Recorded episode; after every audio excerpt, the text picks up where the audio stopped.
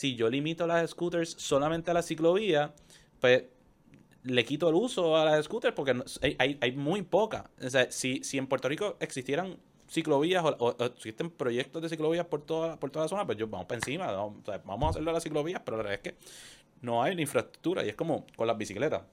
Nosotros lanzamos bicicletas y todo el mundo nos pregunta, ¿por qué no pusieron estaciones como hay en la ciudad de Nueva York? Y yo, pues bien sencillo, ¿dónde aquí yo puedo poner una estación de bicicleta? Si tú me enseñas dónde, yo te la pongo. Pero es que la, no tenemos espacio de acera para caminar. Las aceras aquí están bien de cabrón. Eh, eh, sí, sí hay. Entonces, y, las que las que están buenas son están están bastante bastante maltratadas, las que tienen suficiente espacio. Entonces, ¿qué nosotros hacemos? Nosotros y la gente nos dice, "Ah, pero pues, eso, eso por eso es que las scooters siempre están en medio." No.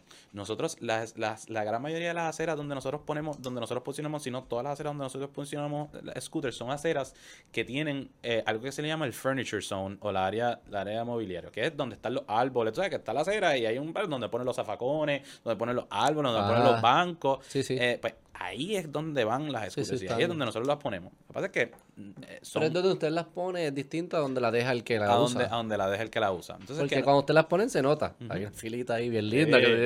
cuando tú ves una que está ahí virada, tú sabes, eso fue... A ver, me pasó el otro día que dejé una al frente de mi casa, súper mal, cubriendo la acera completa. Pero era al frente de mi casa y dije, ya la voy a usar ahorita. Y la dejé ahí, whatever.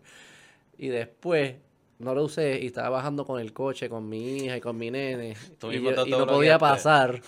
Y yo como diciéndole a Daniel al hijo mío como quién fue el cabrón este que dejó la scooter aquí qué sé yo qué y después fui yo fui yo, fui yo. y la tumbé la, o sea, no podía pasar tumbé el scooter fue un papelón nosotros, creamos un equipo. Yo estoy por la ciudad de ahí dejando las tostinas. nosotros creamos un equipo que le, le, decimos el equipo de mantenimiento. Y, y su único trabajo es estar monitoreando las calles de, de todas nuestras zonas de operacional, enderezando scooters, moviendo scooters que pueda estar bloqueando. Eh, nosotros también le añadimos a las scooters eh, un giroscopio para saber cuándo están en el piso. Cada vez, que, cada vez que Beto va por ahí y me tumba las scooters, pues ya yo sé. Y puedo enviar a alguien a, a, pararlas y a, y a, enderezarlas. Esto, porque nos pasó, nos pasó que en la, en la, en condado tenemos, hay un grupito de, de personas de mayor edad que, que no son necesariamente nuestros amigos. Eh, aunque nosotros le tenemos, con los bastones, le meten con el bastón. Y van por ahí, y van por ahí en su caminata de por la mañana tumbando scooter. En verdad. Sí, y nos envían videos y tenemos ¿Y te videos, envían videos? fotos. ¿Ellos te lo envían a ti? No, no, no, ah, gente, gente, gente que son clientes o whatever, dicen, mira este tipo, y los graban, nos han enviado fotos, videos y whatever. Entonces, eh, y nosotros pues se lo, se lo hemos mostrado a la policía.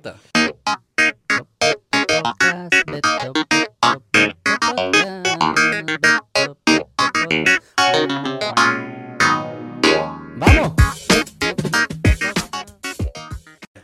Estamos grabando. Bienvenido, Juan Parra. Muchas gracias, muchas gracias por tenerme aquí. ¿Que estás hablando mierda del ecosistema? Ay, no, tú estás hablando mierda del ecosistema. ¿Qué fue lo que yo te, dije? Yo te, voy a explicar por qué, por qué en efecto estabas hablando mierda. A cuéntame.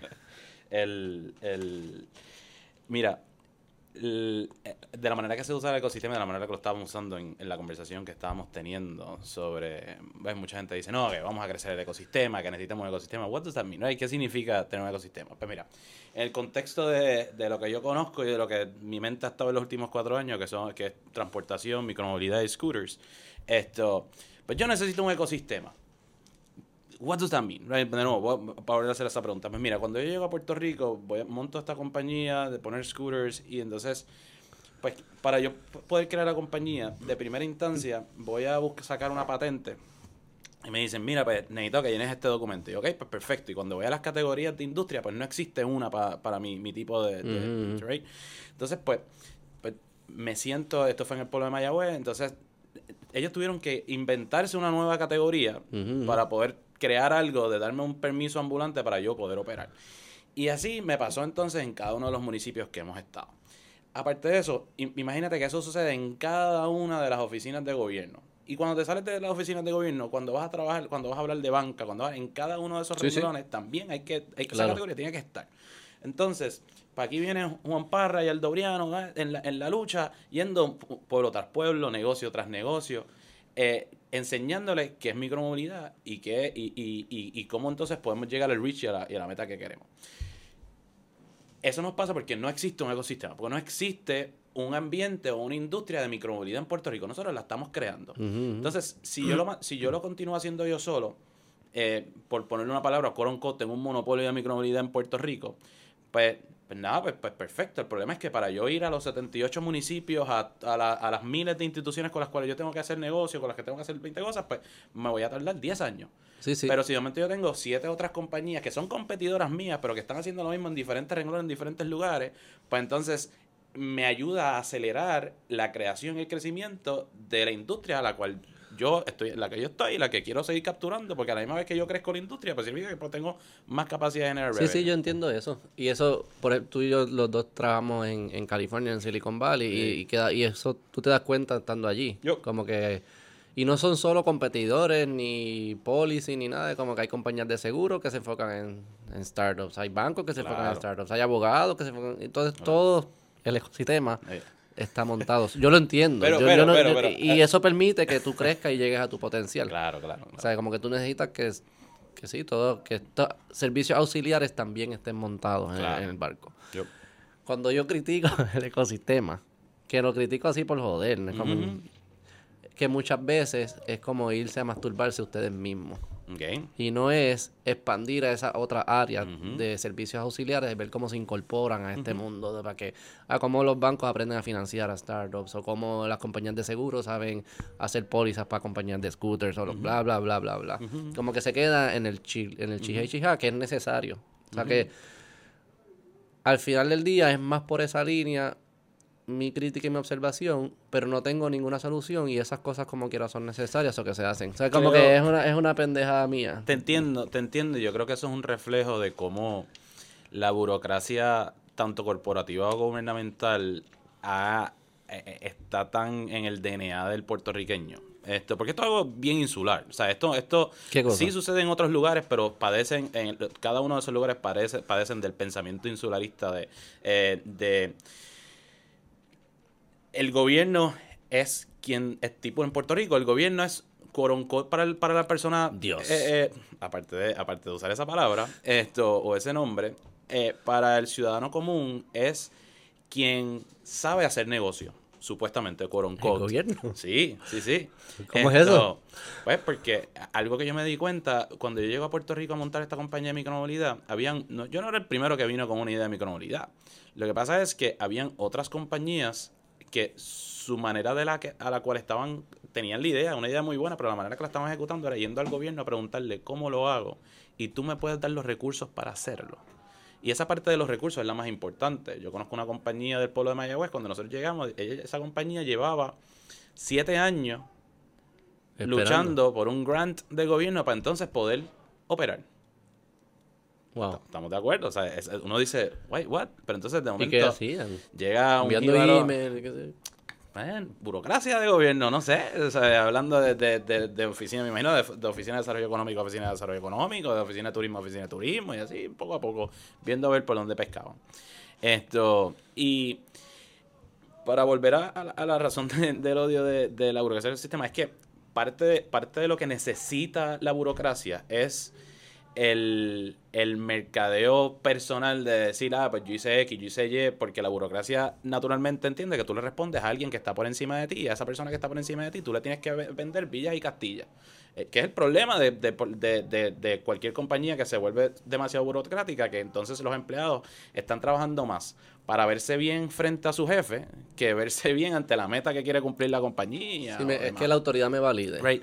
Entonces, me imagino que ahí es que viene que de este feeling de, eh, de masturbarse, porque pues, van a esta, van a esta, van a esto, lo que se ve del ecosistema es esta actividad donde van todo el mundo con el micrófono, yo hice X, yo hice Y, y todo el mundo se aplaude. Pero ¿qué pasa? Con un verdadero ecosistema, y es algo que sí está pasando en Puerto Rico, suceden un montón de, eventos como esos, pero de clase privada, que no tienen una cámara, que no tienen un micrófono, donde nos sentamos y nos sentamos en mesas redondas a tener conversaciones realmente de decir, mira, mano, yo estoy levantando capital. En Puerto Rico se me hace difícil levantar capital para, para startups porque no están entendiendo el tipo de industria que tengo. ¿Qué puedo hacer? Y te puedo decir que en mi proceso de levantar capital, uno de los hints que me dieron es, mira, eh, que de hecho, estaba escuchando la, entrevista de Laura Cantero y, ella habla un poquito de esto de, dentro del modelo de Guayacán. Es que eh, me dicen, mira, una manera interesante de levantar dinero es que aquí en Puerto Rico antes todo el mundo invertía en bonos. Entonces, nadie invertía en private equity. Todavía la gran mayoría de las personas no invierten en private equity. Pero entonces, o en startups, o en, o en you know, you name it, anything que sea privado. Pero de momento, ¿qué pasó? Que como todos sabemos, la historia lo que nos dice es que todo eso se fue a la mierda.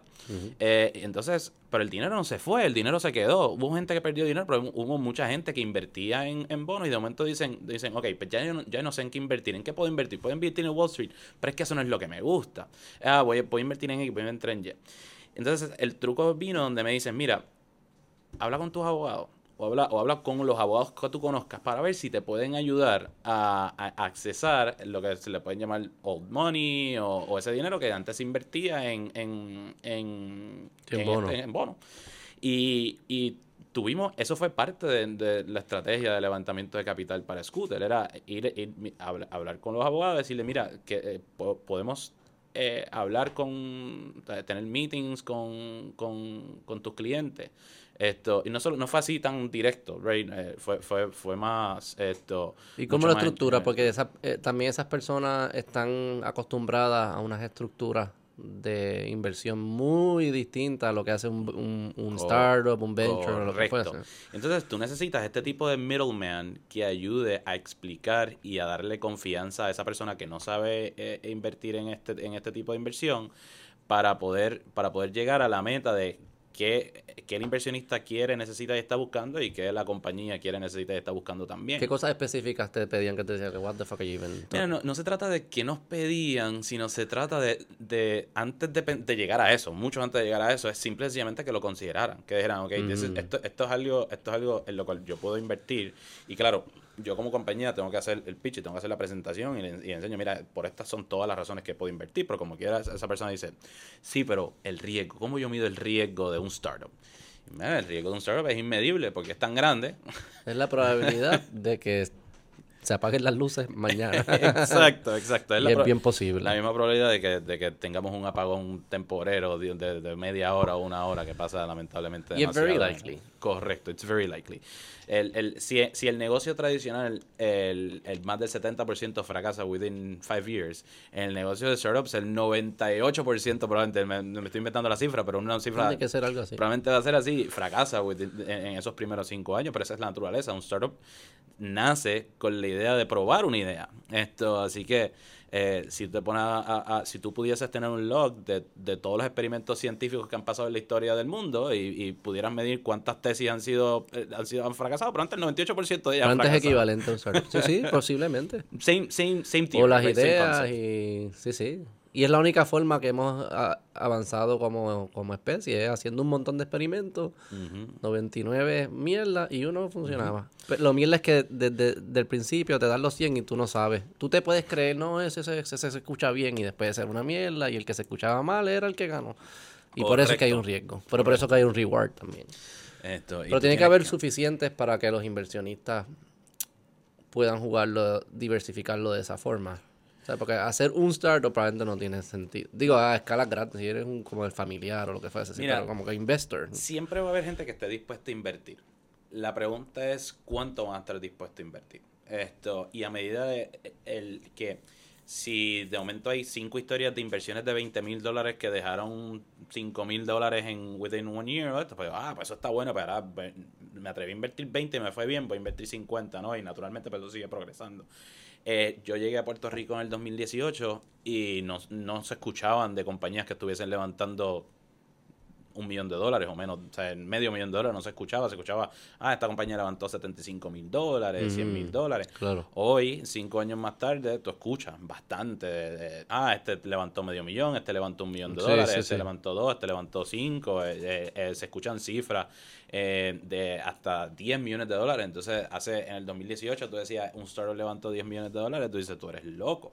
Esto, pero en el 2023 esas cosas están pasando. ¿Y son seed, el seed está subiendo o es que las que están madurando y están entrando en rondas nuevas? Seed, sí. O sea que sí, para que, explica ahí para los que... So, el, el, la estructura de un, de un startup de levantamiento de capital eh, se utiliza por fases y esto no está, no es una biblia, ¿no? esas fases no tienen una, unas reglas muy específicas, pero, pero es una guía que nos lleva. Entonces, eh, el seed stage o, o el, el, la etapa semilla, donde se se busca inversión semilla, como también se le dice, eh, es, es, es buscar ese primer dinero para la idea que tú tienes en la cabeza, poder hacer algún tipo de test que empiece a validar si esa idea tiene la capacidad de generar capital o no generar capital, o, de tener un mercado o no de tener un mercado. Ahí el empresario está con una idea, quizás tiene un dibujito, una presentación y algunas conversaciones, pero no tiene un prototipo, no tiene ni nada, nada para probar si lo que él cree funciona. Y para, para ejemplificarlo mejor, eh, eh,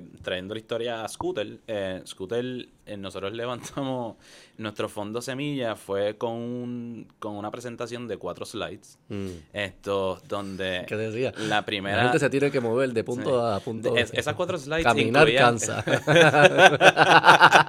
Básicamente. So, el primero era un slide yo nunca había estado en una compañía donde era, era tan importante el, el, el, primer slide de título.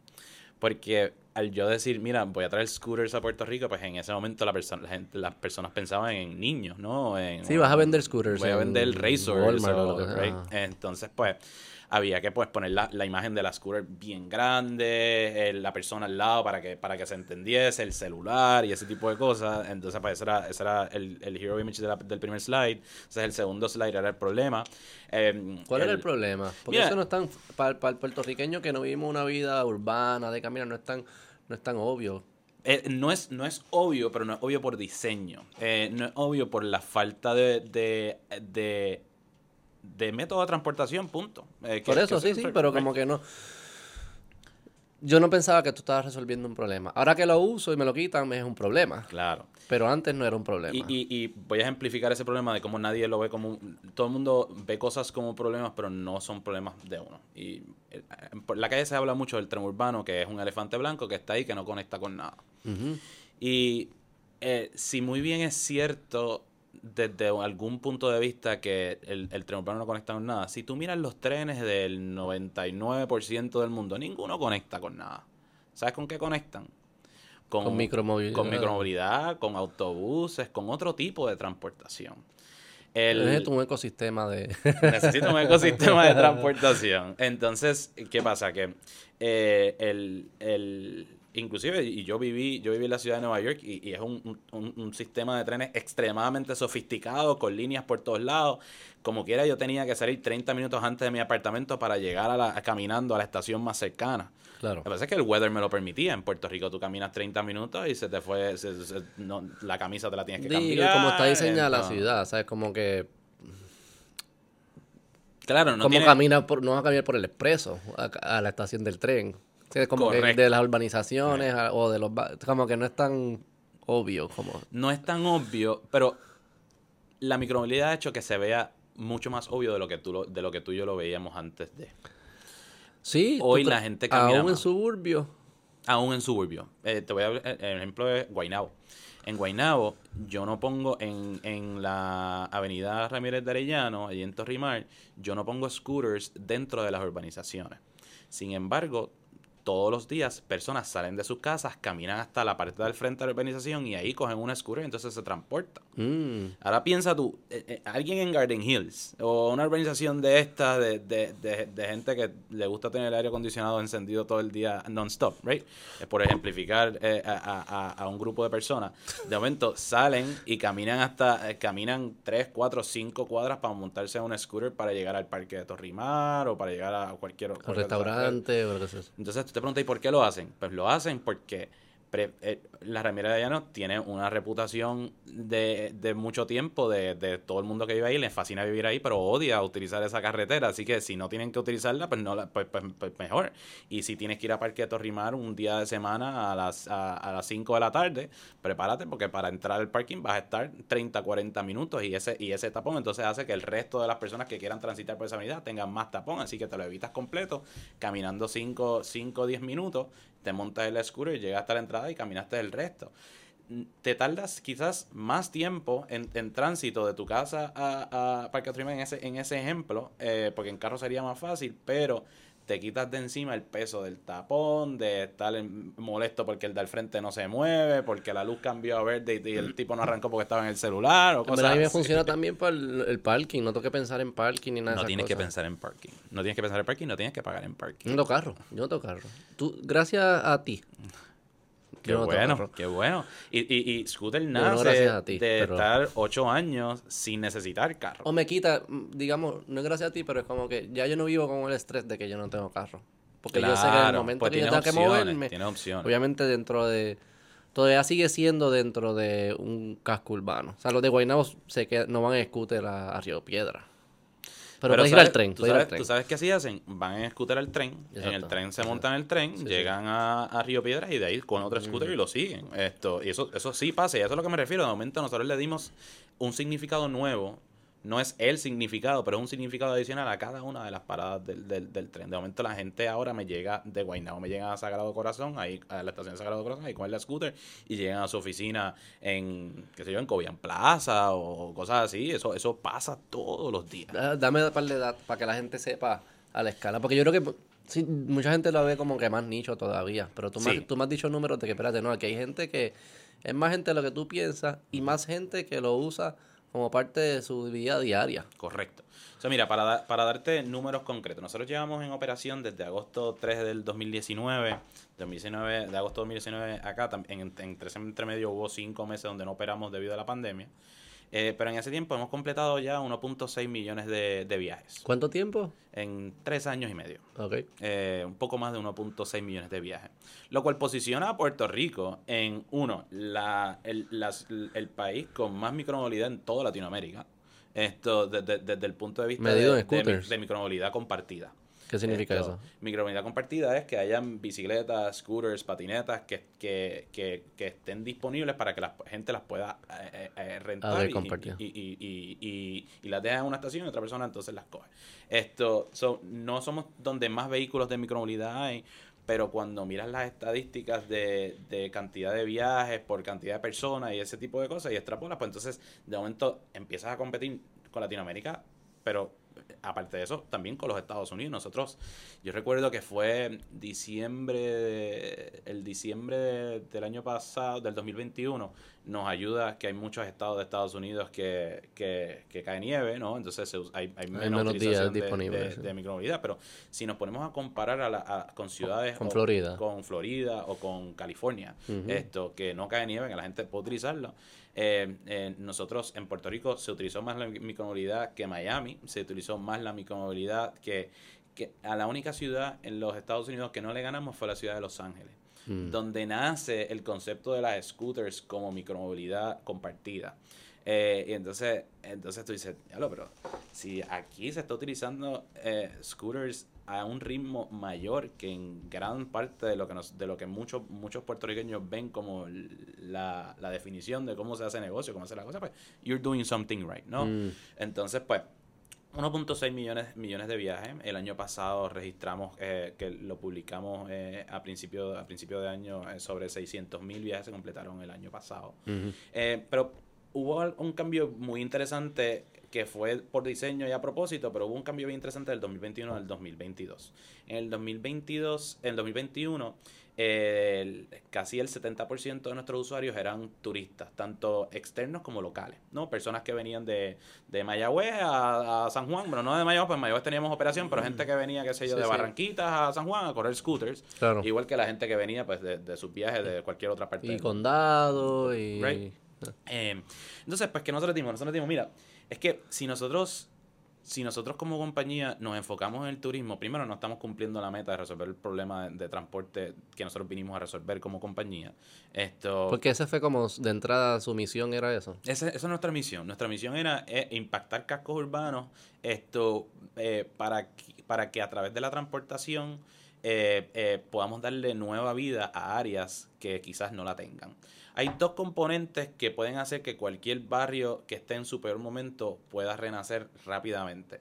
Buena transportación y buena luz. Eh, como bombi como postes. Semáforos, postes. Eh, si, si de momento tú llenas una, una calle, puede ser la calle más mala de, de todo Puerto Rico, si tú la llenas de postes nuevos y de momento le pones un sign de Uber y uno de scooter al lado, eh, sin entrar en gentrificación ni nada de esa vaina, es meramente trayendo un, un servicio aquí eh, eh, para, para proveerle a las ciudadanas que están en esa, esa comunidad, esa comunidad cambia.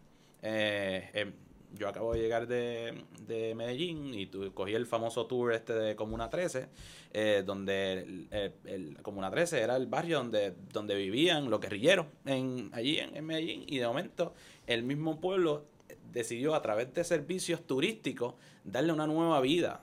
pasaron muchas cosas entre medio, ¿no? Sí, pero eh, pero es, es precisamente el turismo lo que de momento reinventa el peor, la peor zona de todo Medellín, donde más criminalidad había. Claro que entonces la criminalidad se mueve a otro barrio y ahora allí en Medellín, pues si tú vas a lo que le dicen el barrio, pues esa entonces es la área no tan buena. Pero la escala es significativamente menor a lo que era antes. ¿Qué es lo que hace el scooter para hacer esa magia? O el scooter no, es la transportación. La transportación, ¿qué es lo que co- te, te hace, te hace parte de, de la comunidad a escala. De momento, la persona, la, eh, una persona de tras talleres que no tiene carro, de momento ahora tiene una manera fácil, sin tener que tener crédito, sin tener que tener acceso a pronto, sin tener que tener acceso a 200, 300 dólares al mes para poder pagar un carro, de momento tiene acceso para llegar a condado y tener un trabajo nuevo.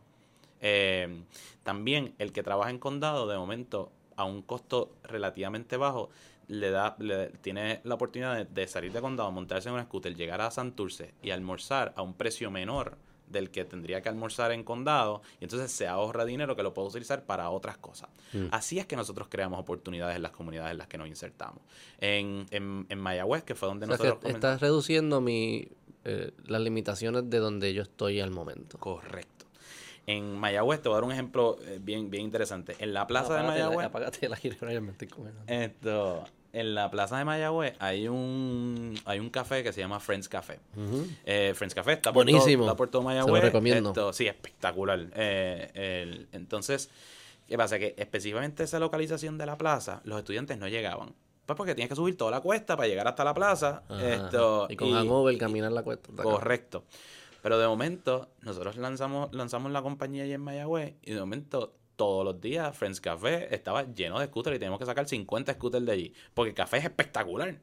El problema, el problema de Friends Café no era el café. El problema era que la gente no quería llegar hasta a subir la cuesta para llegar a la plaza. Sí, expandiste mi radio. Ahora, lo que yo considero como que lo que yo puedo hacer hoy ahora es un poco más amplio antes de lo que tenía antes. Exacto. Mm, Y eso es bueno para negocios, bueno también para relaciones, empiezas a relacionar con más personas. O sea, de- no sé, eh, imagino que esto, estas comunidades como que hasta cierto punto están aisladas. Y esto lo que hace es como que rompe esa barrera. Te voy a dar, te voy a dar un ejemplo. ¿Cuánto te cuesta hoy ir al cine? Hace tiempo no voy, tengo dos hijos. Bueno, no pues, voy al cine bien, vamos- 20, que 10 pesos, no sé. Cuando, cuando, cuando, eh, so, hoy a una taquilla del cine te cuesta 10, 15 dólares. Cuando yo iba eran vale seis. 10, cuando nosotros íbamos ya eran 6 pesos y había días que eran más baratos. right? Y ese era el date perfecto por 20 pesos. Tú tenías un date en nuestra época. ¿Qué pasa? Que ahora eh, ese date te va a salir en 60, en 70 pesos. ¿Qué es el cine? Sí, ir al cine. Y si, y si, Mere. Sí, Fine señor. Arts o una cosa de esa. ¿o no, no, no, es que ahora, ahora todos, todos A ver trolls en plaza te sale 60 todas pesos. las salas tienen un apellido. Right? Tú tienes la sala VIP, tienes la sala Dolby, tienes la sala IMAX, tienes, y cada una de esas tiene un surcharge distinto. So, pasas más sala. trabajo, pasas más trabajo encontrando la sala normal que, que lo único que tienes es la película y los subtítulos. Esto, que... Es verdad. Sí, y como quiera, como quiera esa sala normal, pues, pues viene a un costo bastante interesante, de 10, 12 dólares. Y de momento, pues yo estoy pensando, tengo esta jevita, quiero sacarla, pero no tengo tanto dinero, pues ¿qué hago? Pues mira, pues vámonos a un scooter date. Eh, y eso Ay, pasa. no, cabrón, parra. Oye, no, esto no lo estoy diciendo porque me lo inventé yo, ni es un hashtag que yo traté de impulsar ni nada por el estilo. Es que allí en Mayagüez eso, se empezó, eso empezó a hacer el Mayagüez sí de lo los imagino. chamacos. Y después de eso, y acá pasa. Pero pa' Y- plaza, y- por- por y la tú-. Y tú entras, de- tú entras en Twitter. Claro, para terminar el hospital y el date. No, pero, ahí, pero, ¿no? pero ¿por qué tienes que ir para plaza? No sé, porque pues, lo que pensé, no sé. ¿A qué otro cine hay? No, no, olvídate, olvídate, de usar el scooter para ir para el cine. Estoy, diciendo ah, estoy reemplazando, estoy reemplazando el, date del cine por el date en scooter. Que no puedes hablar en scooter como hablan. Claro que puedes hablar. Si vas a una, a una velocidad máxima de 15 millas por hora, a 15 millas por hora, tú puedes estar hablando. Nosotros, yo tengo reuniones con, mi, con, con mis muchachos en, en scooter tranquilo, Al lado, seguro. No, claro. Seguro. Ah, no, pues eso lo tengo que ver yo. si yo cojo el scooter acá rato y estoy súper pendiente, me voy a caer en los huecos y todo eso. Bueno, es que también depende. Hay calles y hay calles. En la Serra yo jamás tendría una reunión. Esto, porque, porque está llena, está llena de Pero en verdad, no, no, en serio, en serio, en serio. Yo soy fan, ya yo te lo dije, no estoy criticando eso. Una conversación con una persona corriendo scooter en una calle no me parece. Bueno, está bien. A, ti, a ti te puede parecer o no parecer. ¿Qué tú crees? Este corre también. Yo te estoy dando, yo, te yo no estoy hablando de parecer, estoy hablando de realidad, right? Esto es algo que yo hago todos los días y que lo vemos y que lo, se ve en la Conversando ahí. Sí, y hay, hay, personas, hay personas que están moviéndose con intención, hay personas que va, están moviéndose del issue y las que están moviéndose del issue de, de que están por ahí paseando, pues van conversando quizás no van a 15 millas por hora porque pues, van, van a menos porque están paseando y están teniendo una conversación. E, eso pasa, eso pasa a menudo, de hecho. Y, en, eh, de, la, de donde nosotros sacamos y donde saco la palabra esa de scooter date es que precisamente allí en Mayagüez, eh, cuando, cuando comenzamos como, como la, ese primer fin de semana, de momento, eh, una muchacha pone un tweet eh, loca porque alguien me, me, me saque a janguear en un hashtag scooter date. Y nosotros, Dios, espérate, ¿qué es esto? ¿Qué es esto de scooter date? Y después, la semana, la semana entrante, empezamos a ver un montón de fotos de pareja en, en scooter. Y that became a thing. Esto, y los scooter dates became a thing. Coño, ahora me lo estoy imaginando. Para, para, Valentine's, voy a llevar a mi esposa para la laguna. Mira, tú, tú, te vas para allí para. ¿Para la laguna? Vas para la laguna o, o mejor todavía, entras para para allí, para, para Escambrón. Esto, el parque de Luis Rivera. Que, es precioso y tiene áreas muchas y pasa muchísimo. Llegan allí, se paran, eh, terminan el alquiler ahí, van a las piedritas y se sientan, tienen su... O sea, que ya tú sabes quién están las chillas de la gente y eso. No, no, no llegamos a eso. ¿Te guardan la información? Porque nosotros, todos nuestros clientes, los identificamos con código único, no sabemos cuáles son los nombres de ellos y demás. Eh, a menos que haya, pues, qué sé yo, casos de... Eh, que tengan que ver con, con, la policía o algo así, que nos pidan información, pues entonces sí se hace llegar, pero no es información que nosotros tenemos acceso ni, ni analizamos, porque sería estaría en contra de nuestra ética y nuestra política. Es un, es un ID que no significa nada. Es un ID que no significa nada. No tiene ni sexo, ni edad, ni nada así. No, yo, yo lo miro en conglomerado. Mm. Eh, yo te puedo decir yo te puedo decir cuánto porcentaje de mi clientela eh, es, es eh, hombre versus mujer y te puedo decir quizás un número, el número exacto, pero yo no puedo entonces entrar a ver quiénes son cada uno de esos hombres o cada una de esas mujeres. Ni en ID, ni el serial ID 1, 3, 4, 5, 6, 7, 8 es hombre. Eso, no lo puedes ver. Eso está, eso está yo puedo ver el serial ID, no puedo ver el nombre, no, puedo ver la dirección, no puedo ver esa información. Es anónima, digamos. Correcto. Pero tiene toda la información. Correcto. Eh, y se mantiene y se mantiene anónima eh, por diseño y por regulación. O sea, aunque yo quisiera no tenerla anónima, eh, iría en contra de las regulaciones y los sistemas ya están diseñados de esa manera. Cuando tú, descargas una aplicación de Apple, por ejemplo, Apple no me dice que, que Beto fue el que descargó la, la aplicación, me da un random string. Yo tengo que entonces, yo, yo, yo sé, yo sé que tú eres un número. Entonces, cuando tú en la aplicación haces el sign up process, Ahí es que entonces yo le pongo nombre, le puedo poner nombre y apellido a ese Unique ID. Y entonces, si tengo transacciones de tarjeta de crédito, cosas así, pues entonces eh, eh, eh, nunca lo veo, se mantiene, se mantiene privado. Mm. ¿Y cuál es? Oye, había personas que tú me han dicho también que lo usan como que ese es su commute diario, como para ir al trabajo. ¿Tú lo has visto? ¿Has visto? Sí, sí, sí, es súper interesante. Tú ves, nosotros hasta hace poco operábamos solamente de 5 de la mañana a medianoche no operábamos 24 horas. Después de la, de la medianoche no podías alquilar un scooter entre 12 y... En el app no me deja. No te deja. Mm.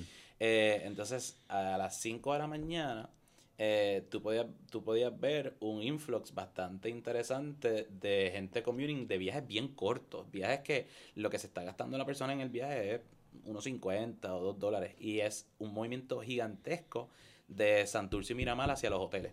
Casi todos son empleados. Ah. También vemos muchos enfermeros y enfermeras A yendo tanto al. Pavía como al Ashford. eh, y, y así, o sea, hay mucho movimiento de, de, de, de jóvenes profesionales. Y digo jóvenes eh, por, por, por ejemplificar un grupo bastante grande. La edad promedio de nuestros clientes es 35 años, 34.6 años. Eh, ¿Eso en la base de, usu- de usuario o por viaje? Si lo haces por como que en la, en de la utilidad. Base, en la base de usuario. Ah, Y si lo hago por utilidad, el de, el de viajes cortos se mantiene igual, el de viajes largos aumenta un poco más. Eh, Son más viejos. Son más viejos. Qué curioso. Súper curioso. El- la, la y ya hay gente que lo usa, entonces, y, y esa gente no se caga. Si un hotel no, algo turístico no, pero un hospital que cuando salga no haya un scooter. Sí, pero si eso sucede significa que yo como empresa no estoy haciendo mi trabajo. Esto es mi trabajo explícame eso, asegurarme. aquí se pone divertido, eso Sí. es bastante algorítmico ahí. Correcto. Cuéntame de cómo, cómo es ustedes mi piensan trabajo, es mi trabajo asegurarme de que siempre haya un scooter pa- para ti, no matter what. Entonces, yo gano y crezco a la medida de que yo posiciono una scooter o una bicicleta al frente del problema la mayor cantidad de veces en el día, o al frente de la mayor cantidad de problemas en el día. ¿Qué es un problema? Pues estamos aquí, tú tienes que tú quieres salir a, almorzar, eh, si tú, en ese momento tú tienes tres opciones, puedes caminar, puedes usar el carro, o si tienes la scooter ahí de frente, pues entonces puedes usar el scooter. Pues yo me tengo sobre que ese scooter esté ahí. Eso es como nosotros lo, hace- lo hacemos. Pues mira, nosotros hemos desarrollado una plataforma interna de inteligencia donde miramos eh, el uso histórico eh, que hemos tenido en, en- en lo que nosotros le llamamos nests o nidos, esto, que es de los lugares donde nosotros posicionamos. Eh, de, esos, de esos lugares donde nosotros posicionamos, yo también veo a cuánta distancia las personas me están abriendo la aplicación para coger un viaje.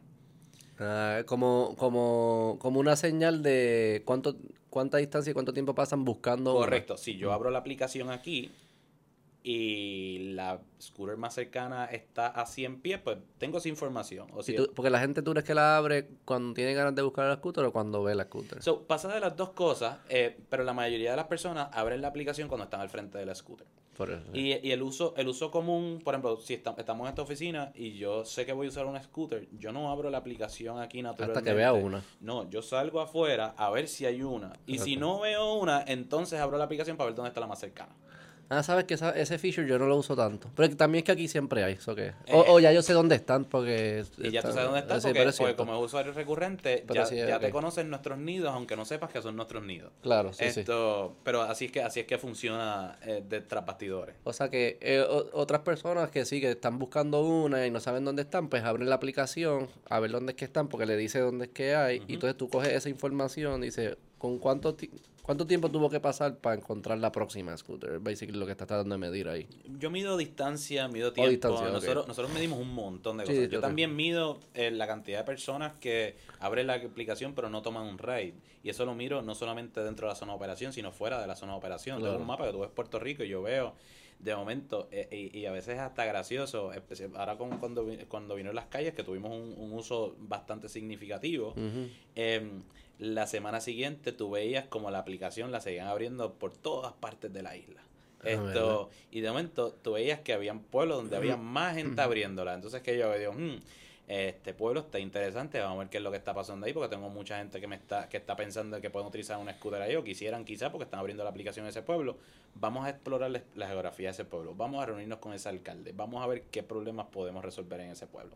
Y esa es nuestra tra- estrategia de, de crecimiento, así es que hemos identificado los pueblos en los que estamos, y, y así es que hemos trazado la ruta para los pueblos en los que estamos, que le vamos a añadir este año y que vamos a, cómo vamos a seguir creciendo.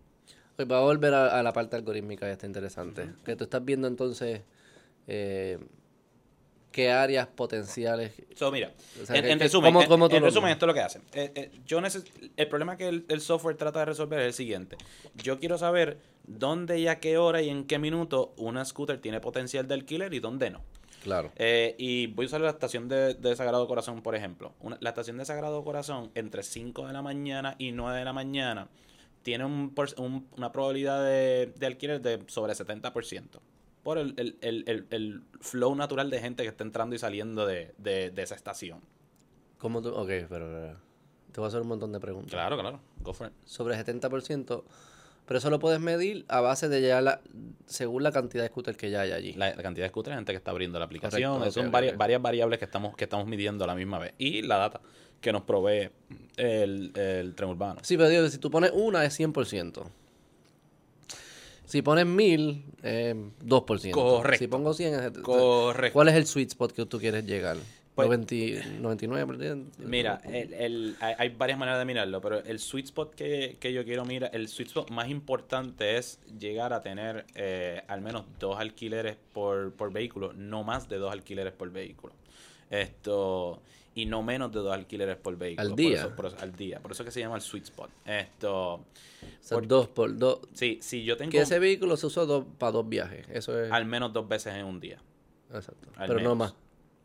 si se está utilizando cinco veces al día, ese, ese, ese scooter, significa que yo, yo eh, probablemente tengo más demanda de que, que la, la oferta que estoy poniendo. Y nosotros lo vemos porque vemos que de momento empiezan a dispararse los scans de cuando tratan de alquilar el scooter y no tienen batería o están in Ya. o tienen alguna otra cosa por, por la cual no pudieron entonces alquilar, alquilar scooter. Imagino que también el costo de mantenimiento aumenta. El costo de mantenimiento aumenta, el- la, la vida útil del vehículo se, Se reduce, esto y demás. Pero entonces, eh, eh, eh, pero entonces, si está por debajo de dos, si lo que me está dando es un viaje por, por vehículo, eh, probablemente estoy sobresaturando esa área geográfica. Y entonces, eh, ¿cómo lo vemos? Pues lo vemos porque cuando llegamos a ese mes empiezan las quejas, empieza, empieza la gente a decir, no, que, que ¿por qué hay, hay 10 scooters aquí y no 5? Ah, como que bloqueando las aceras y eso tú dices. o- o- Bloqueando las aceras es una frase bastante eh, general, porque lo que, y lo digo, porque, por ejemplo, las scooters, si yo pongo todas las scooters perfectas, o sea, eh, que no están bloqueando acera, que no están haciendo nada, que es lo que nosotros intentamos y, y- y en gran medida logramos hacer todos los días. Como quiera la gente me dice, están regadas, están tiradas y están bloqueando Pero que la se acera. quejan, como que si hay 10 que están ahí parados, como que me están mirando mal, que es lo que se quejan. No, que está haciendo la scooter, no está haciendo nada. No está haciendo nada. Pero eso es lo que les molesta, Les que mole- haya scooter para. Bueno, yo creo que, que le molesta que el scooter eh, es de una empresa que está generando capital. No. Pero, pero, ¿a qui- ¿a quién es que le molesta esto? Beto, Cuando dices que se ¿cuántas- molestan. ¿Cuántas conversaciones tú has tenido en tu vida, Ajá. en tu vida, Sí. de personas molestas por los postes que están en el mismo medio de las aceras? Por los postes. Por los postes. Este, hay postes en medio de las aceras. Posiblemente nu- nunca la he tenido. Puerto Rico está repleto de postes en el mismo medio de la acera. Nunca la he de hecho, tenido, hay no. un caso, hay un caso ahora mismo donde están demandando al Estado y a, a- y a varios municipios precisamente por eso. Es que estamos acostumbrados. Un tema de costumbre. Pero tú- no es que te capi, en verdad. Pero escucha, pero, pero te voy a, te voy a dar sí, otro sí, ejemplo. pero el te voy a dar otro podcast ejemplo. es así, Sí, no- yo no sé, me- no yo me sé, pero te voy a dar otro ejemplo. ¿Cuántas veces tú has visto a alguien corriendo bicicleta en una autopista? Mayormente de ambulantes o personas. Bien, pues, no, no, no, nada. Yo he visto muchas.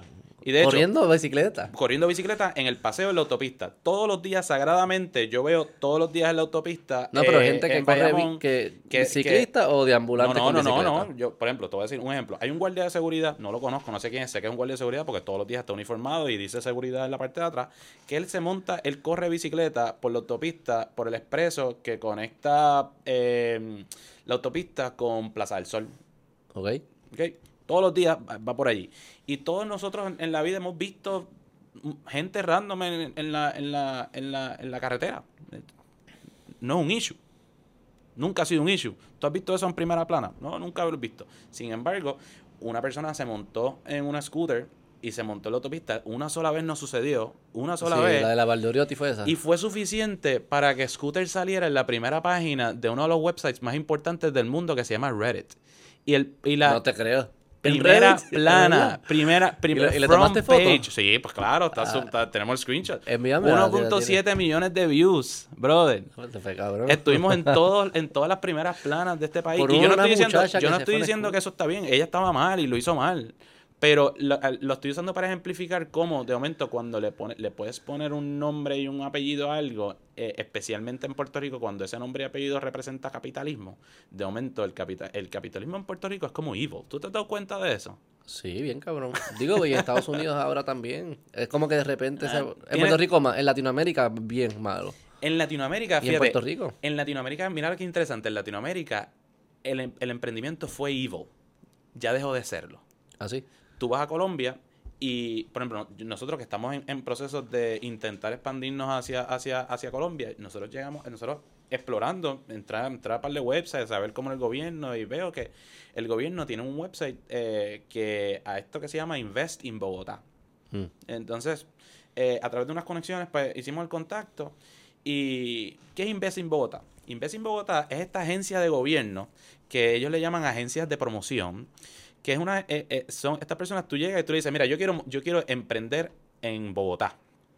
¿Qué yo necesito hacer para emprender en Bogotá? Y ellos automáticamente preparan un team que te dice, ok, ¿cuál es tu tipo de negocio? Te hacen, te hacen como que este interview de primera instancia. Y después de eso te dicen, ¿cuándo tú puedes estar aquí en la ciudad? Mm. Te necesito aquí en la ciudad una semana completa. ¿Y eso es el gobierno? El gobierno. Mm. Y el gobierno nos dijo, mira, necesito que estés aquí de tal fecha a tal fecha. Te necesito cinco días. Y nosotros, ok, perfecto. ¿Cuál es la agenda? Nosotros le vamos a preparar la agenda. Me hicieron preguntas como, ¿cuál es el tipo de abogado, que, con lo- con lo- con el tipo de firmas de abogado con los que les gusta trabajar? Grandes, medianas, boutiques.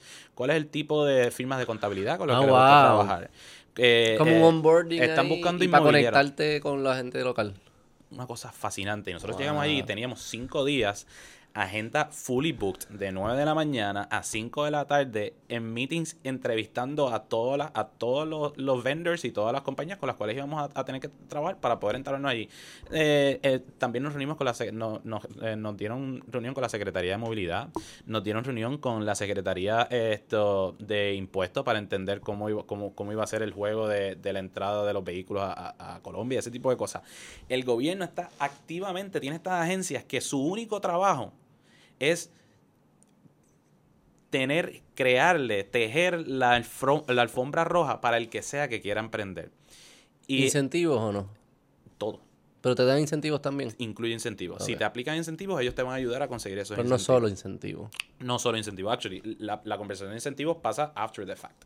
Porque lo, Pero casi se convierte como...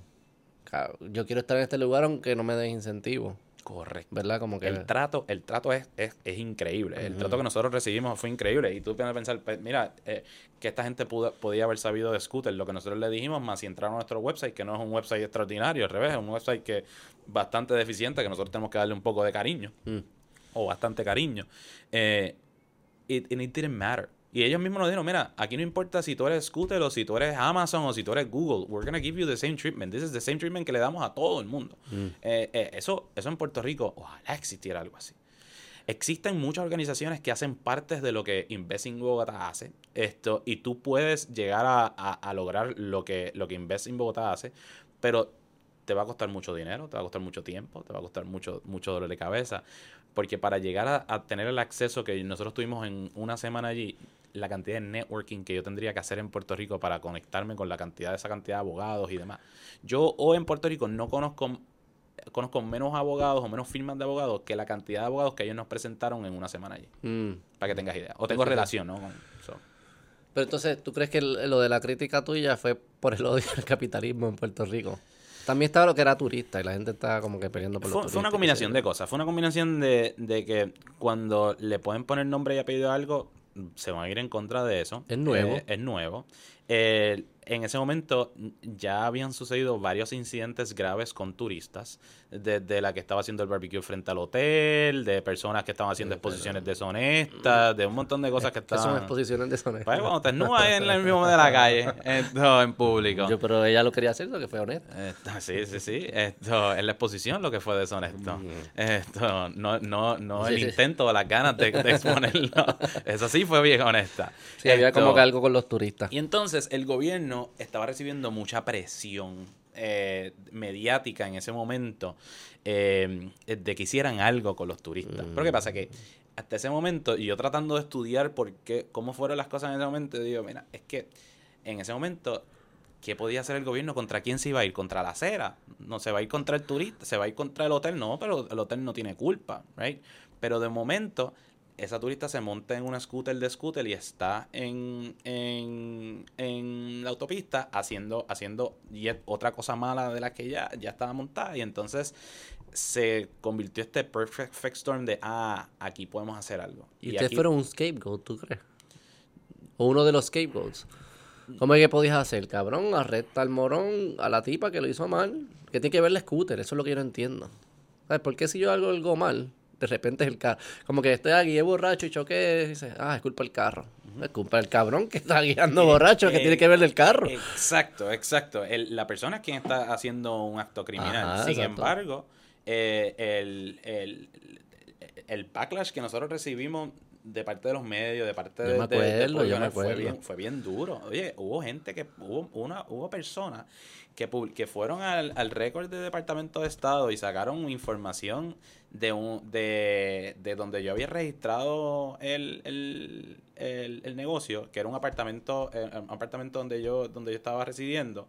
Eh, y gente y ¿Por lo pusieron, lo pusieron ¿En en, serio? Y este es el número de teléfono, llámenlo, insúltenlo, eso, eso No pasó. creo, y pusieron mi dirección personal ¿En serio? y mi número de teléfono. Dieron, este es el dueño para que lo ataquen, que si esto, si lo otro. Así pusieron en Twitter. Esto, y... Pero y- por, por, por lo de la turista. por lo de la turista. Por Pero eso no me tiene sentido. ¿Y puertorriqueños? ¿Y por qué están tan molestos con ustedes? Mira, en ese momento... ¿Qué decían? ¿Cuáles son sus tantas- argumentos? ¿Cuál, cuál era su...? Bueno. Vamos a suponer, da- como que darle el, beneficio de la duda, que eran bien intencionados y qué sé yo qué. ¿Cuál- qué, qué- qué es lo que estaban argumentando? Fue una combinación de cosas. Primero había, había gente que, había gente que no nos conocía, no sabíamos, no sabía quién era, y automáticamente nos pusieron un label de que nosotros éramos gringos, que estábamos aquí. Ley esto, 22, Ley que- 22, Ley 60. que tú eres rubio, ojos azules. Eh, esto, pero soy de Cagua, esto, de Bairoa. esto, y, y ni mi, ni mamá ni mi papá tienen los ojos azules, así que toda mi vida he vivido no preocupado creo que sea eso. malo tener ojos azules. No tienes que defender tu, tu Esto- apariencia. No, no, pero, pero Pero sí hay como... el- realmente no importaba, no importara que, que yo me viera, que yo fuese, me viera de otra manera, it didn't matter, por alguna razón nos pusieron, ese label estaba ahí sólido. Esto, el, el- eh, y también ese tema estaba bastante a flor de piel en- con muchas personas en Puerto Rico en ese momento, y después se, se fue agudizando más aún todavía. Eh, y lo otro que descubrí es que hay mucha gente que, que, que tiene mucho hate, los famosos fotutos de, de internet y esto, que literalmente no tienen razón por cuál estar odiando Más que, más que se disfrutan. en- entretenimiento. Y es como el Joker. ¿Tú te acuerdas de esa línea del Joker que está Christian Bale, de Batman? ¿Cómo que se llama? No me- el- ¿Cómo se llama el tipo de Batman? No, pero el personaje. Bruce Wayne. Con el, el Butler, qué sé yo qué. Y Alfred. Bruce. Alfred. Y, y Bruce Wayne como que... Que yo no entiendo que quiere darle chavo. Vamos a darle chavo. Vamos a darle lo que sea al Joker. para que Y, y Alfred le dice... Some people just want to see the world burn. Yep. That's Yep. it. No, That's no- it. no es más complicado No que es- eso. No es más complicado eso. Es más, mucha gente que nos tiraba hate y cuando tú veías vivían en Texas, viven en, qué sé yo, en Kissimmee, en, en, en, Connecticut. Y, y, y entonces, y tú los ves porque y tú lo- te das cuenta. Qué miserables. Tampoco, cabrón. tampoco lo tratan de ocultar, porque primero te dan un rant de insulto, eso es una porquería, eso lo tienen que tirar todo al zafacón, que si esto lo otro, y después terminan. Acá en Texas la gente no las usa así. Como si Texas fuese mejor que. que- En Dallas no se montan en la Valdoriotti. Ajá. Esto. Sin, em- loco. sin embargo, eh, tres semanas después salió. eh, en, en todos los estados donde. en todos Yo creo que en todas las ciudades ha sucedido ese incidente de que alguien se ha montado un expreso. Y, No lo dudo. y- y nosotros, y esa scooter estaba regulada, esa, esa scooter se apagó en el expreso. Lo que pasa es que esa persona bajó, bajó una, una cuesta de una rampa para entrar al, al, al expreso. Con el viaje, viajó, corrió un poquito, se le apagó la scooter, se echó hacia la derecha, hacia el paseo, y ahí se dejó la scooter tirada, se montó un Uber y se fue. Ah, ¿en ¿verdad? Y, y te voy a Y decir también más. es bien peligroso apagarle el scooter en un expreso. Voy- Como que yo sé que eso es lo correcto, como que porque violó las reglas, pero tampoco es que sea muy safe apagarle. Bueno, como que la- le vaya de 15 a 0. De 15, y Va- pues toma van a- tiempo, o sea, va, Pero disminuye- entiendes lo que te la digo. También da tiempo a es llegar. tricky hacerlo safe. Pero te voy a hacer, te voy a hacer otro, otro dato que nunca se lo pública, pero que es súper interesante. Esa persona, esa persona se estaba, se estaba quedando en, en Isla Verde. ¿Ok? Eh, o al menos se presume que se estaba quedando en Isla Verde. Porque esa persona me alquila la, una- la scooter en, en, en Punta Las Marías, donde nosotros ponemos scooters para que la gente de Isla Verde pueda entonces moverse a través del condado. Y esa persona eh, se monta ahí el scooter, da una vuelta eh, por condado y en algún lugar parece que le dijeron o tenía en su mente que quería ir a Gustos Café en Miramar. Ok. ¿ok? Entonces, esa persona, ¿Cómo tú- cómo? para, porque estoy traqueando por GPS la scooter. ¿A dónde va? Esa, esa persona llega a la laguna y en vez de bu- buscar una manera de darle la vuelta a la laguna, coge el scooter Pero es que eso es un pro- eso yo lo hago. y a pie cruza Eso yo lo hago. ese expreso para Miramar, El lava de Oriotti. La Valdoriotti, Sí, sí. la, la cruza a pie y ahí sube Eso y llega hasta Gustos Café. Y entonces, cuando sale de Gustos Café, baja la misma cuesta y ahí entonces es que Y se mete en la Y Valdoriotti. ahí entonces es que, es que entra, entra el tema de la, de la Valdoriotti. Y esa persona Ya lo, pero ya llegó hasta bien lejos. probablemente, no, porque primero estaba, primero estaba en el, en el La marginal. en la marginal. Primero corrió por la marginal, subió, subió, bajó por, por el antiguo Western Bank, corrió Ajá, por todo eso y después placita, entonces fue ahí, cogió, después entonces fue cogió la, la, la bajada. Ahí, esa cuestita ahí subió, bajó y subió. Minillas y baja para allá. Exacto. Y ahí fue que ahí, después de Minilla ahí fue que paró a, a mano derecha. Em, y, y entonces, esa persona, pues, ¿a- ¿en qué dirección estaba yendo? Pues en dirección a Isla Verde. Muy probablemente esa persona lo único que hizo fue que sacó su celular, buscó en Google Maps cómo llegar a su hotel y le dijo, pues, pues te, te tienes que tirar por la Valdoriotti. Y pues eso fue lo que hizo. So- so, Estaba bien. Google Maps Google- estaba Google en la dirección Google correcta. Maps estaba correcto. Lo que estaba incorrecto era la infraestructura para poder llegar a Isla Verde. Porque si tú estás en condado, la única manera real de tú llegar a Isla Verde es en carro. En el preso. No, o por Champar completo. O cogiendo por un champar completo. Sí, pero ¿sabes cuánto te vas a tardar? No, no, es, no es real. No es real. Digo, la metieron presa, se tardó más en llegar. Pero sí, como que lo que yo no entiendo es la lógica de culpar a la compañía. Sí, sí, a nosotros nos culpan por, por todo. Esto. eh, ¿Y hubo cómo, cómo fue ese... Eso fue como crisis management que ustedes tuvieron que hacer ahí? Pues mira, nosotros. eh, el crisis management había comenzado mucho antes del incidente. Porque ya venía... Porque nosotros sabíamos, o sea, somos una compañía de transportación. y todas las ciudades han tenido este Y todas problema. las ciudades han tenido este problema. Así que, Y lo mismo que Uber también todas las ciudades. y lo otro, que ese momento fue que yo entendí, siempre lo he entendido, pero ese momento me creó un ejemplo perfecto de lo que significa hacer las cosas bien desde el principio.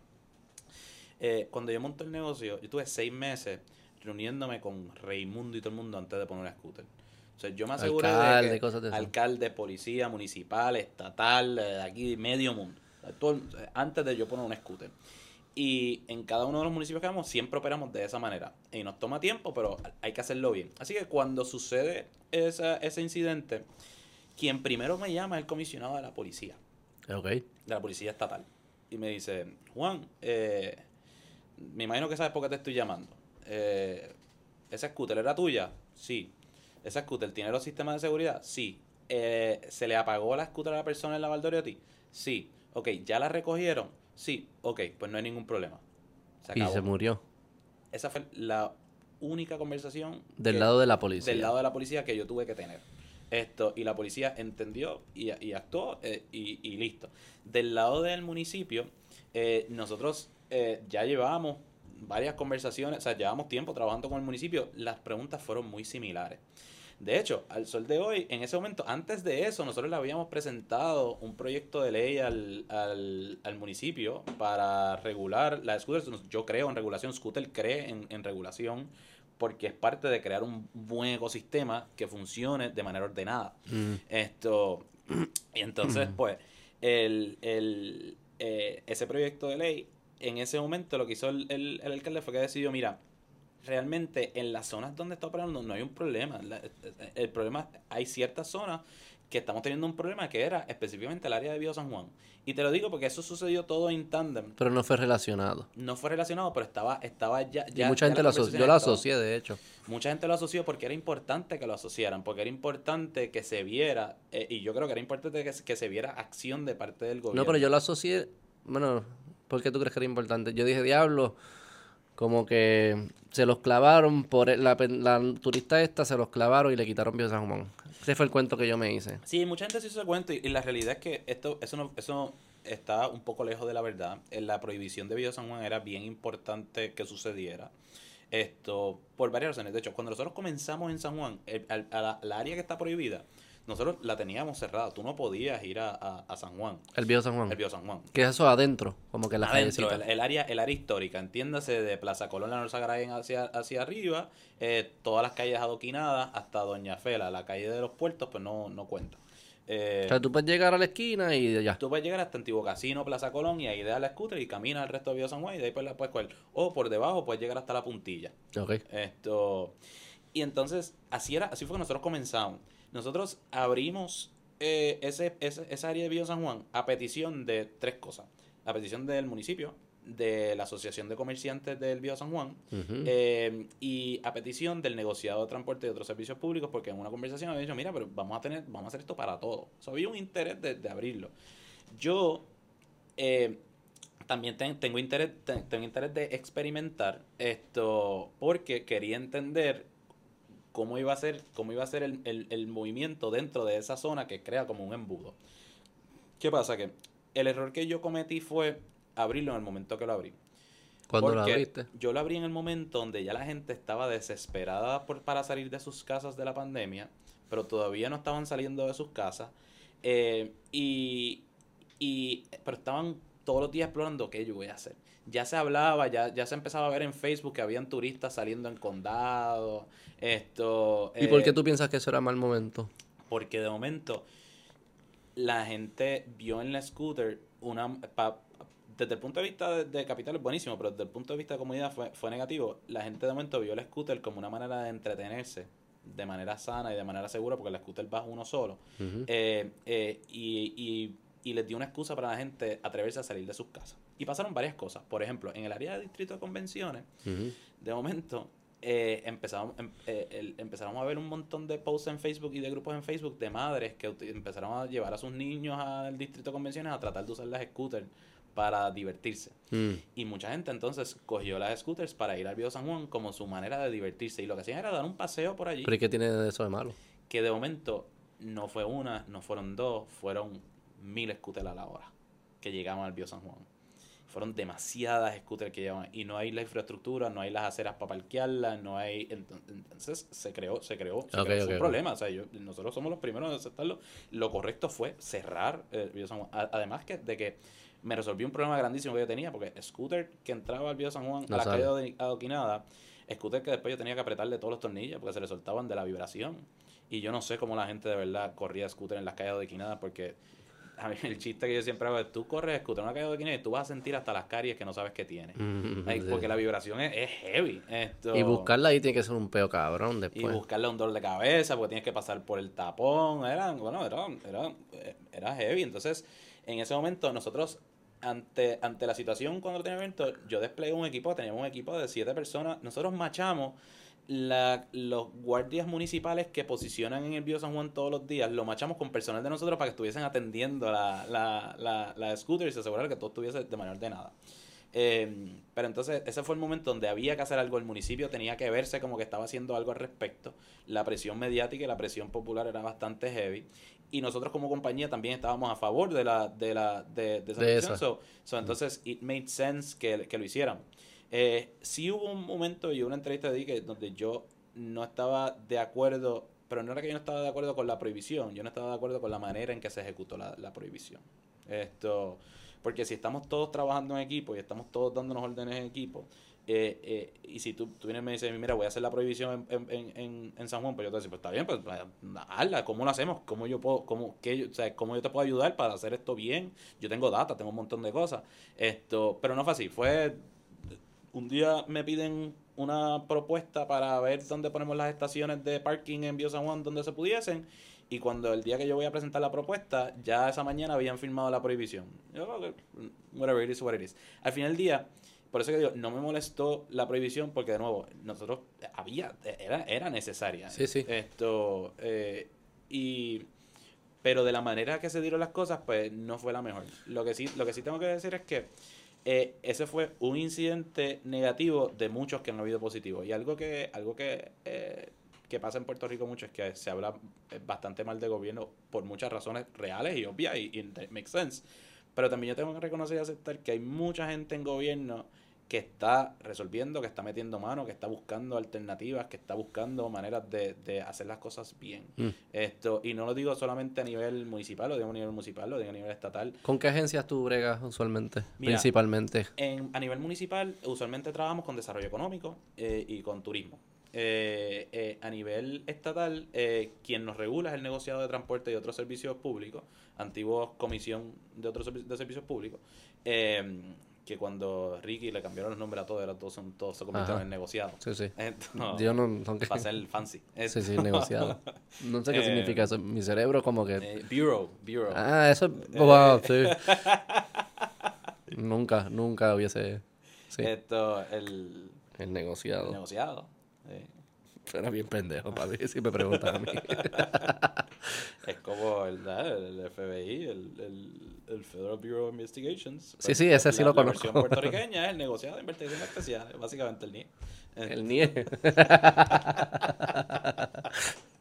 Eh, y, y, pero entonces en Senado, pues trabajamos con las comisiones de, de urbanismo, esto tanto en Cámara como en Senado. Y has Eh, tenido buenas experiencias. He tenido entonces. muy buena experiencia. De hecho, hubo un proyecto de ley que pasó en Cámara, esto, perdón, pasó en Senado, con todos los votos a favor, eh, ningún voto en contra. ¿Qué era el proyecto? Esto, el proyecto para crear una carta de derechos eh, que estableciera eh, en, en, en, en puño y letra cuáles son los derechos y las obligaciones del, del conductor de una scooter versus los derechos y las obligaciones del conductor de, de, de auto. ¿Cuáles son? ¿Cuáles son las reglas? Porque yo la guío en el carril de la ama. Mira, Ah, Yo asumo que estoy violando todas las reglas, pero es el- So, donde mi vida está sí, protegida. Sí y no. Mira, el, la regla, la regla, la- las reglas de juego para scooters son eh, eh, igual o extremadamente similares a las de bicicleta.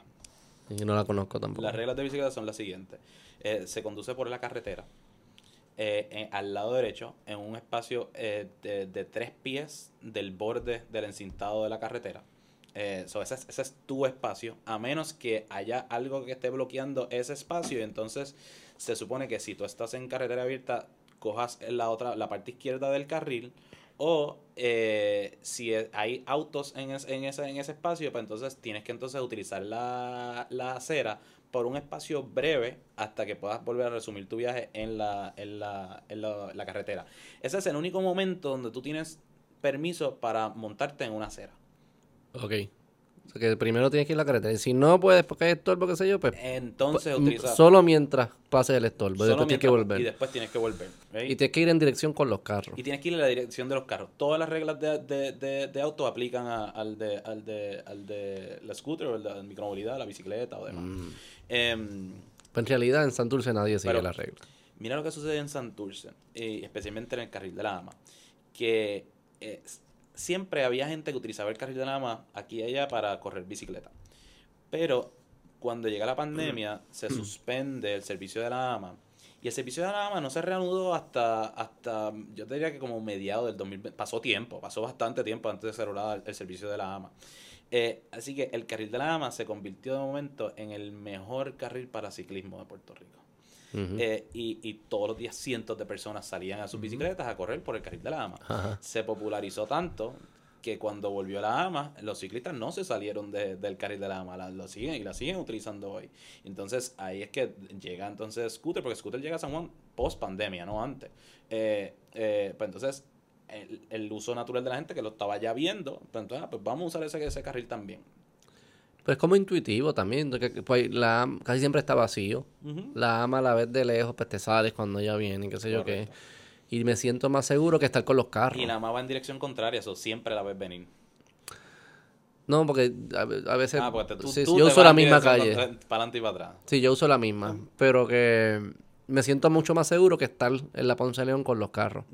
Estoy lejitos de ellos, me puedo ir para la acera así es. Pero sabes que también eso es un issue de percepción. Esto, porque como, como el hecho de el- el- la percepción de que las scooters son más peligrosas que cualquier otro vehículo.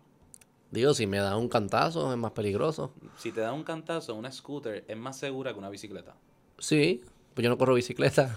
Pero la percepción de las personas es que las bicicletas es más segura que una scooter. bueno, este, yo tuve una, pe- una pelea con este de esto. ¿Sí? Este me decía que la bicicleta era más segura. ¿Por qué tú piensas que la bicicleta es más segura? Yo pienso que es más segura. Pégate, porque pégate el micrófono. Es que este micrófono está desconectado. Está bien, pues dilo duro. Eh, tengo más control. En la scooter, el manubrio, como que si yo tengo que esquivar un, un hueco, siento que tengo que verlo con anticipación para poderle meter. Eso con la bicicleta coge, puedo hasta coger el hueco a veces. Puedes no coger el hueco. Eso, eso, es, eso es muy cierto, pero eso es un use case bien específico. Mira lo que nos dice la data. Eh, la data nos dice que de 15 millas por hora para abajo, una scooter es más de 70% más segura que una bicicleta. ¿Por qué? Porque aunque tú estés, si tú estás en una scooter y tú ves el hoyo, tú te puedes salir del scooter. Tú puedes brincar y quizás te caigas y quizás te guayes una rodilla, pero eso es lo más que te va a pasar. En una bicicleta, tú puedes coger un hoyo y si el hoyo es suficientemente grande, se te puede explotar la goma. Si te explota la goma, tú pierdes el control de la, de la bicicleta. Y en ese momento, ¿qué tú puedes hacer? Absolutamente nada. Tú vas para el piso con tú y la bicicleta. Y el, y el- el accidente va a ser de mayor gravedad. Pasada las 15 millas por hora, mm, eh, entonces se iguala la, la peligrosidad de la bicicleta a la de la scooter. Pero la scooter nunca, nunca llega a ser más peligrosa que la, que la bicicleta Por poderte bajar. porque te puedes bajar. Inclusive, eh, no, no sé si hay test de esto, pero yo pudiese pensar de mi sentido común personal, que puede estar errado bastante, pero yo pensaría que... Y vayas. Sí, y vayas. Esto, no, ya no está vayas, porque ahora, ahora tenemos, tenemos servicio de bicicleta también. Ah, ok. Pero se sigue llamando Eh, scooter. Se sigue llamando scooter. Eh, eh, yo pensaría que si a ti te dan, si a ti te atropellan en una bicicleta, tu cuerpo, tu pierna mínimo va a estar pillada entre la bicicleta y el carro. So, tú, tu, tu, tu pierna se chavó. En un scooter no va a estar pillado con nada. So, te van a atropellar y, tú, y, va a ser el mismo atropello que si tú estuvieses caminando. ¿Me, me- sigue? So, vas a terminar en el, en el cristal del tipo y te vas a chavar, pero no tienes, no aumenta la peligrosidad porque no tienes un vehículo con el cual puedas estar pin que automáticamente probablemente vas a, vas a fallecer. Right? Mm. Esto, em, so, la modalidad es como, es como la gente que, que- hay un dicho cuando la gente que esquía que, o que, que corre snowboarding, que cuando, cuando te están, cuando te están enseñando te dicen, mira, tú tienes que caerte como si tú supieras. Si tú tratas de prevenir la caída, ahí es que te vas a romper una muñeca, ahí es que te vas a romper un tobillo, ahí es que te va a pasar algo. Tú te tienes que caer Con como, flow. o sea, con flow, o sea, te, te- te sueltas y te tiras. Esa misma teoría pasaría entre una bicicleta y un scooter. Si te, si te atropellan en un scooter, pues automáticamente te vas a caer para atrás o para el lado o algo, and then something happens. Pero si te, si estás en una bicicleta, tienes otra, otra, otra, otra pieza de metal con la cual te puedes hacer más daño. Estás hablando mierda. Te hablaron con la data. Es que para mí. ¿Y tu data? ¿Dónde está tu data? Para mí, una cosa es. Cuando te atropellan, Ujú, las probabilidades de que te pase algo serio, que te, te la compro. La otra es las probabilidades que te pase el accidente en the first place. Pe- Te, te voy a dar, te voy a dar otro punto. Eso es otro como un banquero. Probability of loss y Sí. loss given default. La probabilidad, la probabilidad de, La probabilidad de que, de que tú seas es exactamente la misma. La visibilidad es la misma, la bicicleta, la bicicleta no tiene más visibilidad que una scooter ni viceversa. Es lo de los huecos que él eh, mencionó. Los huecos, los huecos sí es, sí es un punto importante. Y si coges un hueco en una scooter, esto, eh, el, em, eh, probablemente sí te vas a caer. ¿Qué nosotros hicimos? Nosotros cambiamos las gomas de nuestras scooters para, para Puerto dos. Rico. Yo, yo, yo, Tienes que hablar más alto. yo escauteaba la, la gris, La gris. Que eh, tiene la goma más. Si esa es la más nueva. Mira, la gris, eh, que a- antes eran la minoría, ahora, so- ahora es la mayoría de las scooters que tenemos en Puerto Rico, son Mm, las sí. grises, porque, precisamente porque el, el factor más grande son dos factores. Una, esa tiene más, la gris tiene más capacidad de batería, pero más importante que eso es que las otras, las otras scooters, la goma es maciza. Es buenísimo para el negocio, es malísimo para las carreteras de, de- de- de Puerto Rico. Así que nosotros cambiamos a, a gomas de aire, eh, con, que no tienen tubo, son, son- pero son gomas, son gomas run flat. Entonces, pero ¿qué pasa? Que al ser de aire da un poco de más de, tiene un poco de absor- ab- exacto, de absorción de, de- del cantazo. Entonces, puedes coger algunos hoyos y antes no importaba el hoyo, te iba, o sea, la scooter se iba, se iba el piso. Ahora, depende del hoyo, eh, pues lo puedes pasar o no lo puedes pasar. Como quiera tienes que estar pendiente. Pero tú sabes cuál es la mayor cantidad de los accidentes que suceden en scooter. Gente con tiran, tratando de tirarse selfies o grabándose mientras graba. O teniendo conversaciones, reuniones. No, porque si están teniendo, si están teniendo conversaciones, están pendientes de algo, están, no, no tienen su vista eh, fuera. Tú puedes, tú puedes conversar y mirar para el frente. Algo que yo también le dije a él es que con la, la bicicleta es más grande, es más monstruo. Que si en los momentos, y me ha pasado en la scooter, que yo tengo que salirme y meterme en la acera, la probabilidad quizás que a mí me da accidente es lo mismo, pero que yo le cause un accidente a alguien, al ser más grande la bicicleta y esas aceras son más chiquitas, voy a- le voy a dar a alguien o, o me voy a chocar con algo. Como que yo sentía que la scooter era suficientemente chiquita para yo poder esquivarme cosas. Eh, y a veces Dime scooter. el, el, el tema de la, el tema de las bicicletas en las aceras es un tema mundial. Esto, esto no es algo de Puerto ¿De las scooters o de la- de las dos scooter, cosas? bici, las dos cosas. Estorbo en las Mira, aceras. yo me acuerdo, yo, yo eh, viví ocho años en San Francisco, eh, como tú sabes, y entonces a mí siempre me, me daba gracia que cuando, cuando tú estabas esto allí en el wharf o para el pier, hay un bike lane. Todo, la gran mayoría de la gente usa el bike lane, pero como quiera, tú veías mucha gente corriendo las bicicletas en la acera. Y algo que era más interesante todavía es que allí hay una compañía que tiene como un monopolio de bicicletas de alquiler que se llama Blazing Saddles, que es la que todo el mundo, las bicicletas todo el mundo alquilaba para... Donde yo estaba era Lime. Porque en South... en No, no, pero esas son compartidas, pero allí Ah, antes de que de que compartidas era la, la- De ellos, las bicicletas de ellos. Blazing Saddles eran los que, eh, con el modelo tradicional de una tienda, tenía un montón de bicicletas y llegaba allí y lo alquilabas para ir al Golden Ah, para alquilar, y ok. para Ajá, alquilar, pero... Sí, sí, sí. Entonces, las que estaban por la acera, el 90% de la gente que vivía en la acera eran de esas bicicletas. Claro. Eran turistas que por alguna razón no piensan que el bike lane es lo que hay que, que- que hay que utilizar. Porque es que la infraestructura varía de país en país, de ciudad en ciudad, y tú no puedes asumir que todo el mundo va a saberse las reglas.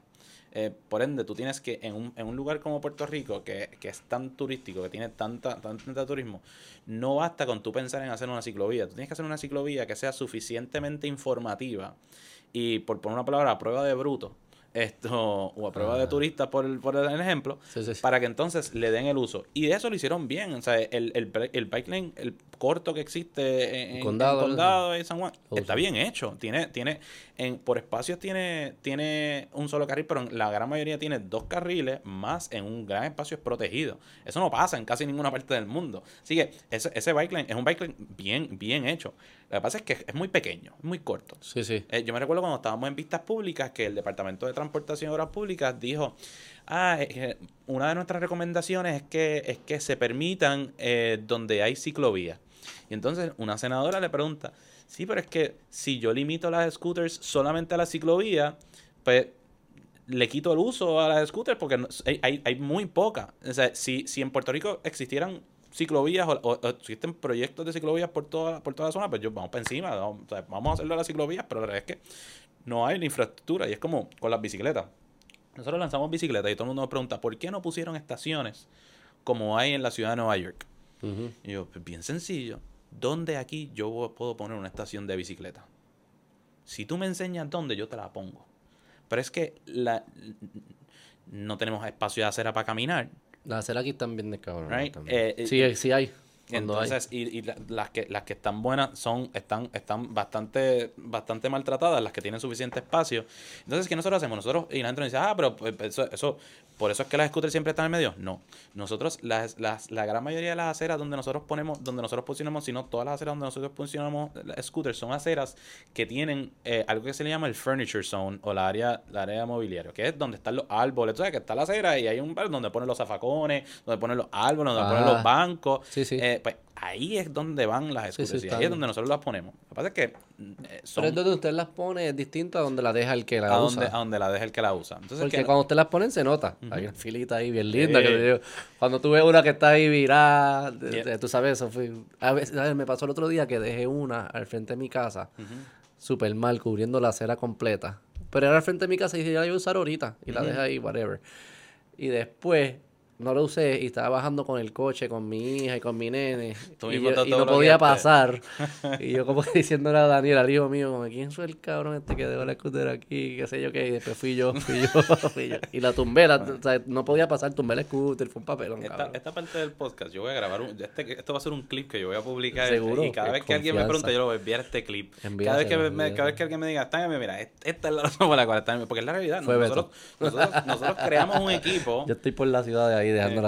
Nosotros creamos un equipo que le, le- le decimos el equipo de mantenimiento y, y su único trabajo es estar monitoreando las calles de, de todas nuestras zonas de operacional, enderezando scooters, eh, mo- moviendo scooters que pueda estar bloqueando. Eh, nosotros también le añadimos a las scooters eh, un giroscopio para saber cuándo están en el piso. Cada vez, que, cada vez que Beto va por ahí y me tumba las scooters, pues ya yo sé.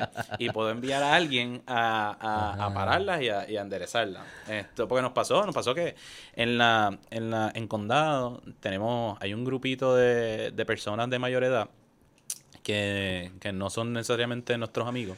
eh, aunque nosotros Y le tenemos, las tumban con los bastones, van y le meten con el bastón. Y van por ahí, y van por ahí en su caminata de por la mañana tumbando scooter. En verdad. Sí, y nos envían videos y tenemos ¿Y te videos, envían tenemos fotos. ¿Ellos te lo envían a ti? No, no, no, Ah, gente, gente, gente que son clientes o whatever, dicen, mira este tipo, y los graban, nos han enviado fotos, videos y whatever, entonces, eh, y nosotros pues se lo, se lo hemos mostrado a la Como policía. activista. Mira, eh, el, activi- el activismo en Puerto Rico es bien interesante. Uh, Esto, una vena aquí. porque el activismo... El Entré activismo otro módulo del cerebro. Sí, sí, sí, Ok, no, de- Cuéntame del activismo. Achievement unlocked. Em, porque el activismo en Puerto Rico, si muy bien tiene metas, eh, usa los mecanismos que tú pensarías que se utilizarían a lo último, al principio, para tratar de llegar a la meta. La violencia, la, hay, muchos mecanismos para atacar diferentes, diferentes issues. Esto, y lo otro es que hay grupos que utilizan otros grupos para, para llevar su agenda. Eh, en Puerto Rico hay un grupo muy respetado de- del cual, de- del cual em, nosotros eh, hemos tenido muchas conversaciones, hemos de hecho hemos colaborado en, en actividades y demás. Se llama Siete Quillas y ellos lo que hacen ¿Siete es que- qué? Quillas. Eh, y es un grupo que lo que hace es que eh, en, aquí en Condado y en otras áreas protege eh, las tortugas eh, y el anidaje de ¿Cuál, tortugas. cuál es el, cuál es el, el énfasis de las tortugas?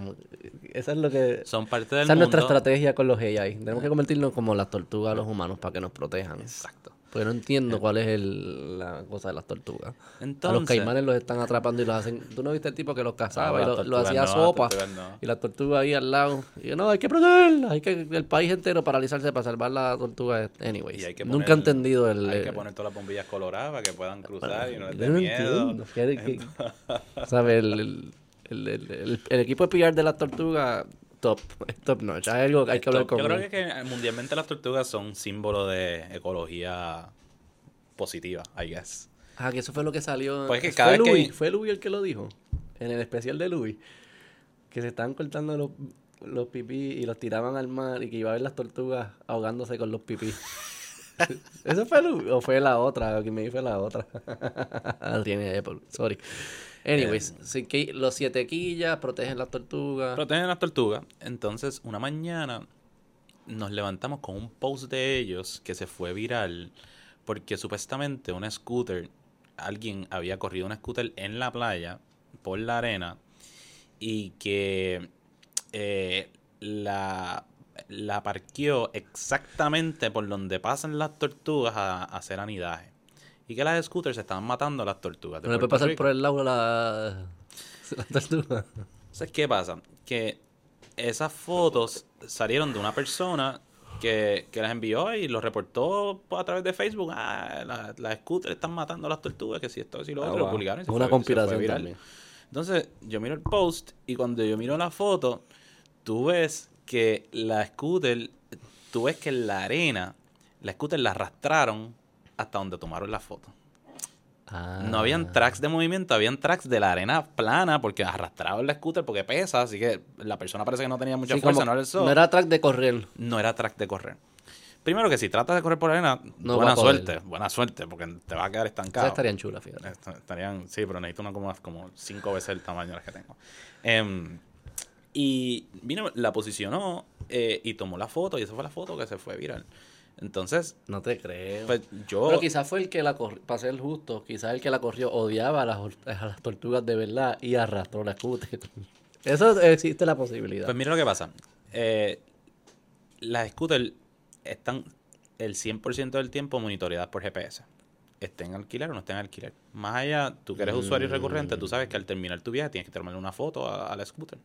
Esto, Good, good point. entonces, Ahí no fue donde se tomó la foto. pues la foto la, la, persona la tomó eh, bien cerca, pero al final de la calle, la dejó ahí, porque esa persona fue para la playa y parece que cuando terminó la playa, porque fue de día, fue el día anterior. Sí, y legit. No se fue, El no se fue, scooter, se fue, se fue caminando. Y entonces, esa mañana, alrededor de las de las 6 de la mañana, entonces se ven los tracks de movimiento del En scooter en el GPS. El- el- sin quizás, alquilarse. Quizás es que el scooter es quien odia a las tortugas y se movió sola y empezó así. a- O maybe es que quien hace la publicidad de las tortugas son las mismas tortugas. Y la tortuga movió el scooter Sí. para que las protejan. ¿Tú te imaginas como las hormigas que están cargando ahí el pan? Exacto, exacto. Pues maybe, maybe fue una tortuga con sus tortuguitas y todas la, la agarraron la, fue la scooter y fueron activista. para allá. Entonces, pues, a, a lo que yo veo eso y yo, yo le respondo a un comentario, le digo, mira, o sea, esto eh, no, es, tú. no es correcto. Sí. te fuiste tú. Eh, no, el... es importante yo siempre mantenerme imparcial ante lo... Sí. Tú estás corriendo una compañía en un podcast. Correcto. Esto, así que no se trataba de buscar quién fue o quién no fue, se trataba de que se expusiera la verdad. Y eso fue lo que hicimos. sí, sí. Y la compañía y esa, esa organización después puso un post donde se disculparon, pero no dijeron perdón, ¿me entiendes? ¿Cómo, cómo, Esto- cómo? Eso está ebook. Ah, es que no te conectamos, puñeta. No importa. Esto. ¿Cómo eh, decía? ¿Cómo decía? Es que no recuerdo, pasó hace dos años. Pero recuerdo que era, que era un. Era un sorry, not sorry type of. O sea, que esto fue un grupo de personas que le gusta paralizar el país por las tortugas. Cogieron un scooter, lo arrastraron. No, no, no. No Eso fue, es lo que- eso no fue fue que que fue el grupo, fue un- otra persona que Ah. sabía que ese- así, así es que opera ese Ah, grupo y lo hizo y le envió las fotos a ese grupo y ese grupo lo publicó porque that's what they do. Y la otra persona es fan de ese grupo o era para molestar al grupo, para la otra al persona grupo. es de los activistas estos que, que son de armas tomadas desde el, desde el día cero, no desde el día uno. Y la scooter, para hacerte una pregunta. Cuando ustedes buscaron la scooter. ¿todavía estaba donde está- las tortugas ponen? ¿O ya había...? Ah, o sea, que al tipo no le importan las tortugas. Porque si a ti te importan las tortugas, tú tomas la foto y mueves la scooter, por lo menos. Y entonces ¿Verdad? Pensaría. hicimos esa pregunta. Mm. la, la respuesta fue, es que pesa mucho.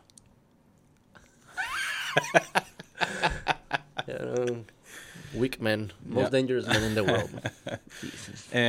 Nada, y lo, lo digo, lo digo, Wow. eh, lo digo como un caso para ejemplificar, ejemplificar no, cosas, cosas, cosas que suceden. Pero cosas que. Esto es como eh, le- Pero le- viene de mala fe, Juan, o Parra. O sea, no viene de construir. Mira, porque ustedes han, han demostrado ser una empresa. Oh, ya, yo tú no tienes nada en contra de las tortugas. Yo escucho. Si hay que mejorarlo, mejoramos. Y tú vienes con buena fe y se trabaja de esa forma. Mi, mi, mi compañía eh, pone su grano de arena aportando a- al ambiente en, en este país. Nosotros hicimos un reporte eh, que ah, lanzamos de en cuántas enero emisiones. de las emisiones de carbono y la gente decía, ah, sí, pero ¿cuántas energías se gastan en cargarle? Sí, todo eso se toma en consideración, eh, se toma en consideración. Es neto, es neto de sí, eso. es neto, es neto. Esto, y tampoco, y esa métrica, otra, otro punto importante es que yo Digo, no... y eso es, que, eso es porque estamos quemando diésel para cargarla. No es, como, tú no, es, no- no es como que. Eso no es tu decisión. Correcto, no, no es mi decisión, pero yo, yo pues, sé cuánto, cuánto me estoy gastando en, en- en cargar la, la, la, la scooters y demás, y todo eso se toma en consideración. Y quien nos da la calculadora para medir esto es el gobierno federal a través de la EPA, esto Ah, sí. eh, eh, que, que es nuestra fuente, nuestra fuente es la EPA. Esto, eh, y y otra, otra punto que es bien importante es que nosotros eh, tampoco pretendemos de que de decir que una scooter reemplaza un viaje de carro, porque no sería realidad, no, no, no es uno a uno. Eh, nosotros medimos al, al- a, la, a razón del 33%. ¿Cómo es eso? Explícame eso. Pues cuando tú vas a medir, pues cuánta, por ejemplo, cuánta gasolina reemplazamos. Eh, pues yo no puedo decir, pues mira, reemplacé el 100% de la gasolina de un carro. Porque la decisión del usuario no siempre va a ser, siempre voy a utilizar la scooter. Puede ser, ah, hoy voy a usar el carro, mañana voy a caminar, el otro día voy a, usar- voy a utilizar la scooter. Pero Así tú que- no puedes decir que el- el- eh, si yo hubiese quemado gasolina de- para moverme de punto A punto, hubiese quemado tres galones de gasolina. Si usé la scooter, salvé tres galones de... Se, se, se evitaron consumir tres galones de gasolina. Sí y no, porque también tienes que tomar en factor de cuánto, cuánto, con cuánta rapidez el auto gasta la gasolina o consume la gasolina. Y si es un auto, un elastro, un, auto eléctrico o híbrido o... Sí, sí, en Right? promedio. El, So, el pero- carro promedio, digamos. Yeah, pero, pero todo eso hay que tomarlo en consideración. Sí, sí, sí. Y entonces eso, lo- eso lo que nos dice es que un viaje de, de scooter eh, reemplaza alrededor del 33% de un, de un viaje neto de un, de un vehículo. Y entonces, a razón de eso, pues entonces se extrapola cuánta gasolina nosotros ahorramos, cuánto CO2 o emisiones de carbono ahorramos, cuánto dinero ahorramos, eh, que para para el año pasado fueron fue un ahorro de treinta y pico de mil dólares en gasolina que no se utilizó porque se utilizaron las las scooters. Usando el 33% este, el, el ratio. Que eso ya te lo da el gobierno federal. Te dice, ya hicimos el cálculo. Hay varios, hay esto". varios estudios, varios estudios que, que, que, lo, que lo validan. Las tortugas y los activistas.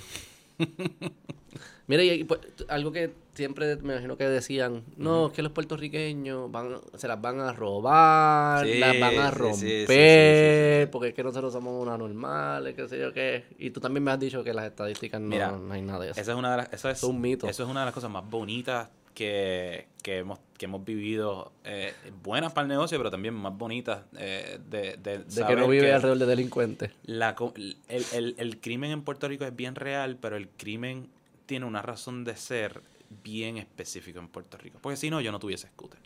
Si no, a mí me trataran de robar muchas más scooters de las que me intentan robar.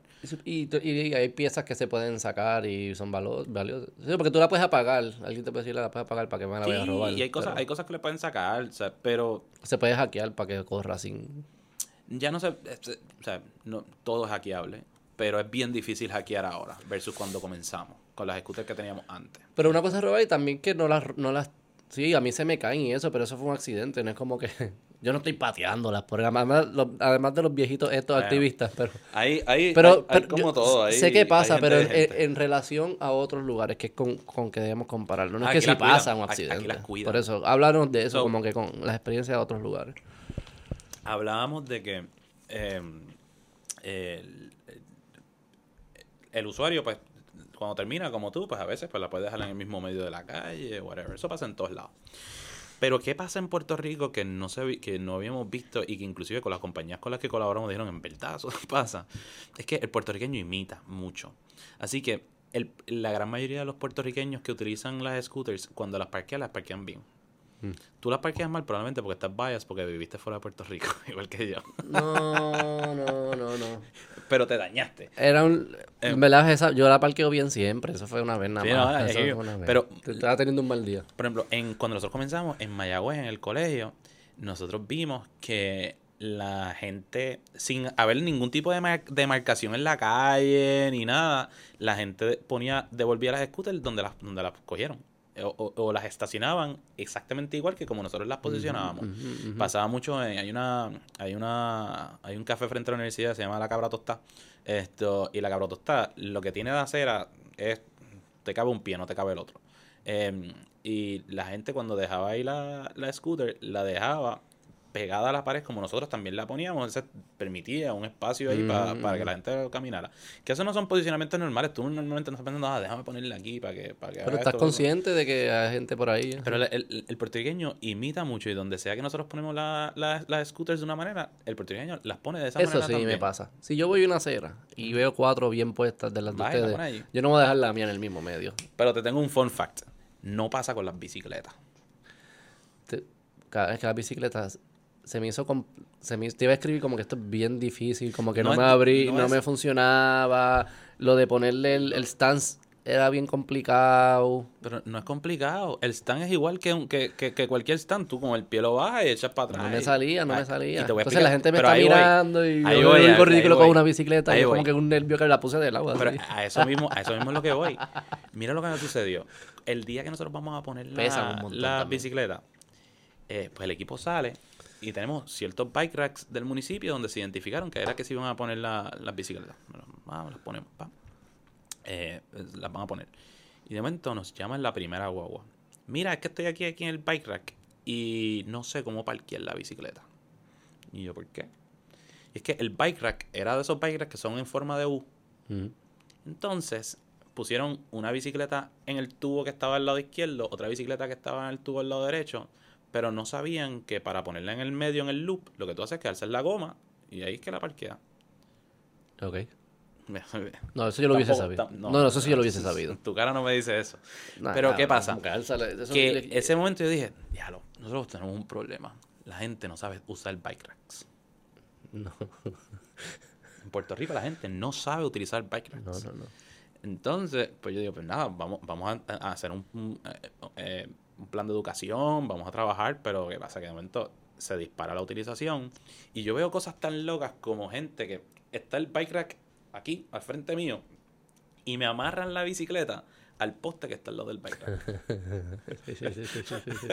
Porque es la costumbre, porque es lo, es lo que la gente... la- la- la- la- ¿A qué yo amarro la bicicleta? Pues al árbol o al poste, Ajá, no al bike como el porque- caballo. como un caballo. como un caballo. Porque nunca nos enseñaron, a nosotros nos enseñaron a correr bicicleta, pero no nos enseñaron a, a transportarnos en bicicleta. Ah, no, era en la casa, en la marquesina, donde sea. Y el famoso dicho, que, que es mi mayor lucha, es el contra el dicho con los que todos crecimos, que es que se juega en- no se juega en la calle, se juega en la acera. No se corre en la calle, se corre en la acera. A todos cuando éramos niños nos Es decían, no puedes correr bicicleta en la calle, tienes que correr en la acera. A mí no me decían eso. Bueno, tus padres o vivían en una urbanización privada, cerrada, donde Sí, sí, era sí. libre, pero la gran mayoría de las personas que no, vivi- Sí, no crecimos en urbanizaciones cerradas, que, que crecimos en urbanizaciones públicas, Ve en la eh, acera. Era, en la acera, porque, Mm. porque la calle es muy peligrosa. Eh, el- la, gran, la gran mayoría de las personas, eh, con eso fue lo que crecimos. Esto, eh, Entonces eso corre la bici en la acera es Entonces, un problema, es bien grande. por eso que la gente, la gente automáticamente va para la acera, porque eso fue lo que aprendieron. Toda su vida, eso fue lo que, eso fue lo que nos dijeron creciendo. No, Mm. Sí, es, sí, es la acera, no es la calle. Y no, es la calle, no es la acera. Hay Esto, que hacer una campaña de eso. hay que hacer muchas campañas de eso. Nosotros para las calles eh, hicimos una campaña con, con la marca de Henneken, Henneken 00. Ah, Esto, lo vi. Esas están por ahí todavía. eh, sí, sí, sí, tenemos, estamos, estamos haciendo un par de cositas porque nosotros, la intención de colaborar con Henneken 00 es que es una cerveza sin alcohol. Eh, y entonces, pues, queríamos incentivar a las personas a que, de la misma manera que no, debe- no, no puedes o no debes eh, tomar alcohol y guiar un auto, no debes tomar alcohol y guiar una bicicleta, ni una scooter, ni nada por el estilo. Al final del día estás transportando y estás poniendo, te estás poniendo en peligro a ti, estás poniendo en peligro a otras personas. Sí. Em, ¿Sabes que caminar borracho también es súper peligroso? Sí, sí, pero, pero por lo menos ahí tienes un poco más de control esto de lo que, de lo que estás haciendo. Creo que estás es una, caminando. una métrica, yo vi una vez. y más, más, que peligroso. más que tengas control, es que tienes menos chance de herir a otros. En una Sí. scooter, en una bicicleta, en un auto, tienes el chance de herir y matar a otras personas. Caminando, Final Destination, si estás caminando borracho y mataste a alguien, algo bien extraño pasó. Sí, sí, iba bien. Fast Walker desde las Olimpiadas. Yes, esto... Y, y entonces, pues... ¿Y lo siguen apagando por las noches o no? Mira lo que hicimos. Lo que hicimos fue eh, que ahora operamos Porque 24 imag- horas. Ya no se Asumo apagan que ahí aumentó el, el drunk driving. No. Ay, Eh, pero pues que haber aumentado. te, voy a, te voy a explicar. Te voy a Quizás no es un problema, pero tuvo que haber aumentado. Una persona más. Claro, pues. No right, Pero eh, no aumentó a un ritmo estadísticamente sí. medible. Which is what I care about, right? Porque al final del día, Sí, sí. eh, al final del día, No se ha convertido en un problema. el mundo, aunque parece que opera de percepciones, realmente el mundo opera con, con data. Y si no está la data, vas a perder en corte. Esto, eh, si lo dejas sí, a percepción, bueno, pero hoy en día hay muchos medios y eso. claro. Que no tienen, ¿sabes? La Pero- tor- el de la tortuga no, So, no ¿por, qué, ¿Por qué te digo tan confiado? defendiste con ¿Por qué te digo tan confiado que no? Porque nosotros, aunque sí permitimos operar eh, y que corrieran después de la medianoche, hicimos dos cosas. Lo primero era que para, para asegurarnos de que tú supieras utilizar una scooter, después de las 10 de la noche, si tú tratas de alquilarla, tienes que haber tenido al menos cuatro viajes diurnos. Si tú no has completado cuatro viajes diurnos, no vas a poder alquilar la scooter entre 10 de la mañana y 5 de la mañana.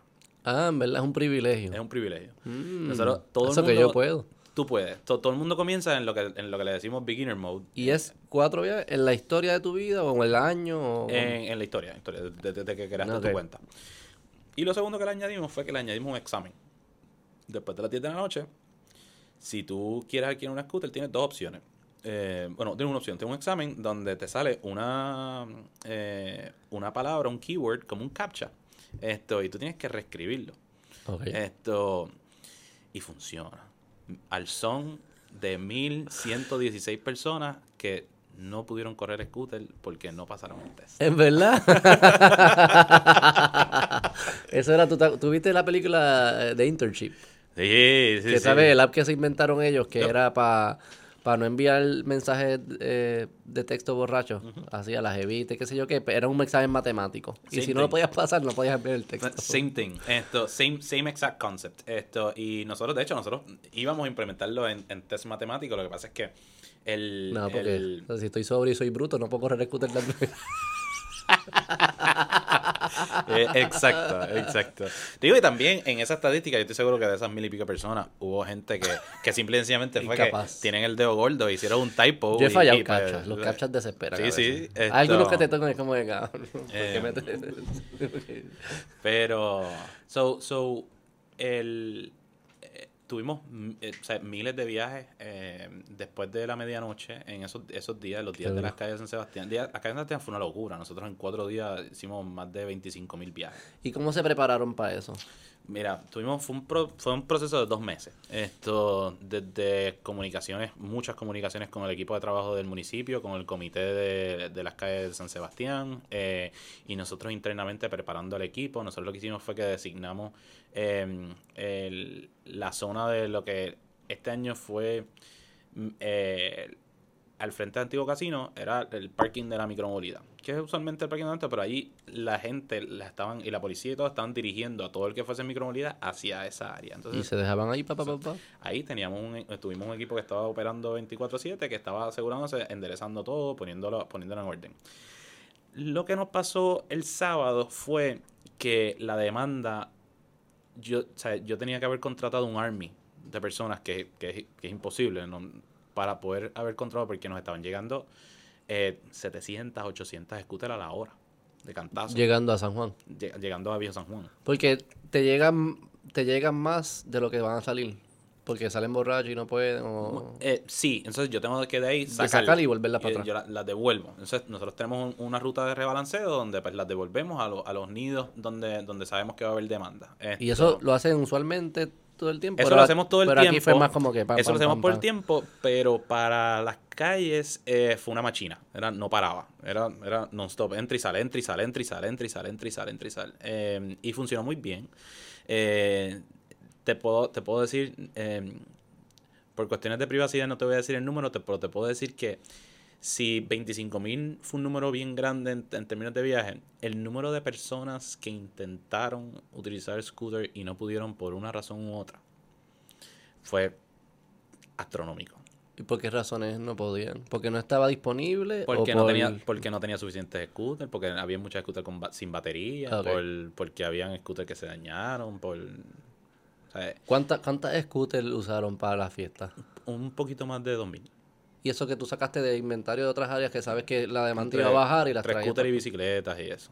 Pero las sacabas de otras áreas que usualmente están allí. Sí, sí, sí. Porque no, ese fin de semana nadie está por allá, todo el mundo está acá. Pero Mm.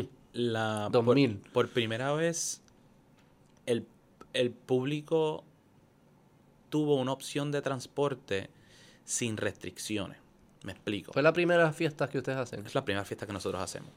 Si, ¿Cuáles son los, me- los mecanismos de llegar a, a las fiestas de la, de la calle San Sebastián si removemos scooters? Tienes el auto, tienes las guaguas del municipio, las escolares y las de la AMA, tienes la lancha de Cataño, eh, tienes taxi, tienes Uber. eh, tienes carro, no importa quién esté guiando. Tienes carro, guagua y lancha. entonces, de todas esas opciones...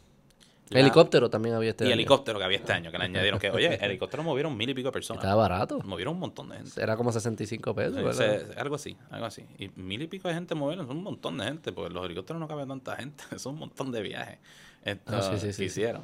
Em, pero entonces, de todo eso, el único mecanismo que no te tiene, no te da fricción para tu, para transportarte a las calles es la scooter.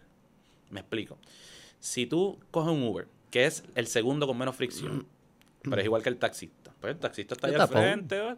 Vas a coger tapón. Si estás en la guagua, no coges tapón, pero tienes que llegar al parking, al Irán Bithorn a parquearte. El Irán se llenó, lo cerraron. So, si, no, si no llegaste ahí, tuviste que ir a, a otro de los parkings. ¿Y cómo hacía la gente? Para hace coger la fila. scooter, ¿dónde, dó- ¿cuál era su source? ¿Ellos guiaban el carro a Santurce, cogían un scooter y iban para allá o cómo hacían? Mucha gente, mucha gente, por ejemplo, mucha gente llegó a distrito, mucha gente, mucha gente, eh, Esa es Miramar, cómoda, fíjate. Parquearse en distrito, coger el scooter y sí, esa está cómoda. mil y pico de personas hicieron eso. Esa está cómoda. Eh, el- em, Porque es un parking cómodo también. mucha gente vio a Miramar como el parking de las calles. Miramar era, todo el mundo era, o sea, era- todo el mundo llegaba a Miramar, dejaba el carro y ahí, y ahí cogía el scooter. So, scooter. tú ves, era bien gracioso porque el mapa completo tú veías scooter por todos lados y Miramar vacío, porque scooter que se ponía ahí, scooter que duraba dos minutos. ¿Y cómo tú anticipabas? Como que, ¿cuál fue el primer día? El jueves. Jueves.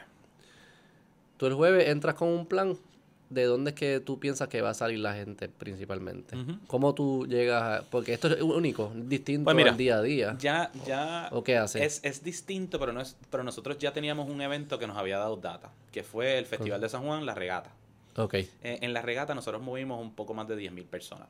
Eh, y se dio la dinámica de las calles, pero a menor escala. Eh, una vez llegan las calles, eh, pues nosotros ejecutamos el plan de trabajo que hicimos para y todo lo que habíamos aprendido durante el- el- la regata. Con más Pues scooter. lo ejecutamos con más scooter, más personal, más, más de todo. Fue regata Y plus. se validó. Y se validó. O sea, que no tuviste, el Vale. viernes no tuviste que cambiar, ni el viernes. No, no, no. ni o sea, sábado. no eh, el, plan, el plan fue. Uno de no- nuestros biggest wins fue que el plan funcionó. Un poquito más. El, el plan funcionó. eh, o sea, casi, casi flores. La, ¿Qué tenemos que mejorar para el año que viene? Tenemos que mejorar el espacio donde llegan las scooters para tener más control de. Muy probablemente hagamos algo con Antiguo Casino o algo para que para formalizar el parking de, de su. Ese fue, ese fue, si yo te diría algo que el espacio más grande para mejorar fue ese. Porque las dejaba un poco cerca, pero regadas de allí. Todas, todas las ponían en la acera izquierda donde iban, pero llegaban, las ponían, entonces no quedaban bien estacionadas, entonces se veía un poco regado. Eh, nada, el reguero duraba 15, 20 minutos, lo que los muchachos lo atendían, pero era tanto que a, a lo que tú enderezabas las scooters, se te enderezaba una y te llegaban siete mal puestas, entonces pues toma, tomaba tiempo en lo que las enderezábamos. Eh, y pues eso, eso fue eso fue un dolor de cabeza. Pero un dolor de cabeza hasta la medianoche. Porque a la medianoche se acaban las fiestas y de momento toda esa gente se, se iban todas las scooters en 30 minutos, se fueron todas las scooters y se quedaba aquello vacío. Ah, se Eh, las llevaban para atrás. Para, para regresar. Y, pasaban el captcha. Pasaban, pasaban el campo. Quizás no tienes que tener un, am- como que un, am- un amigo que guíe, un amigo que te pase el captcha y después guías tú.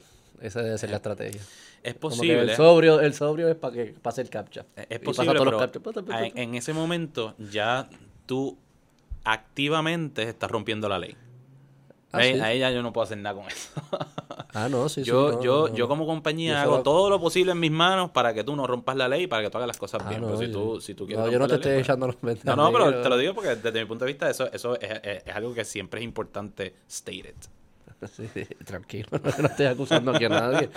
Yo solo estoy diciendo lo que los chamaquitos están haciendo. Eh. Yo soy la voz de la juventud. No, me imagino, me imagino.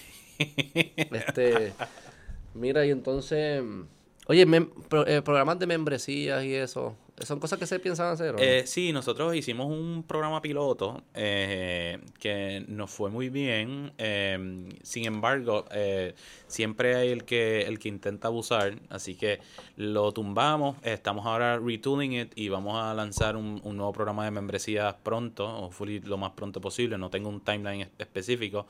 Pero sí, vamos también a, a lanzar varios programas de descuentos para diferentes sectores. Por ejemplo, nosotros ahora estamos trabajando para que las scooters y las bicicletas las puedan utilizar dentro de los campuses de la Universidad de Puerto Rico, especialmente el de la, la UPR Río Piedra, ya estamos operando el UPR de Mayagüez.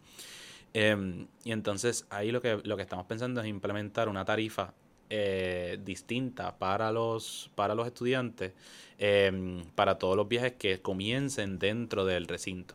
Eh, porque es mi manera de poder identificar eh, eh, el usuario sin tener acceso a su email ni nada por el estilo, Claro. mantener, mantener la privacidad.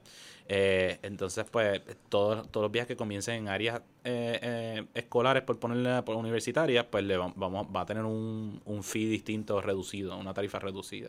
Y como eso, pues estamos explorando qué otros sectores podemos ofrecerle tarifas reducidas. Porque, por ejemplo, yo que lo uso bastante, o si empiezo a usarla más como que todos los días para ir al trabajo, llega un punto que tu competencia es, me compro un scooter, que no son tan caras.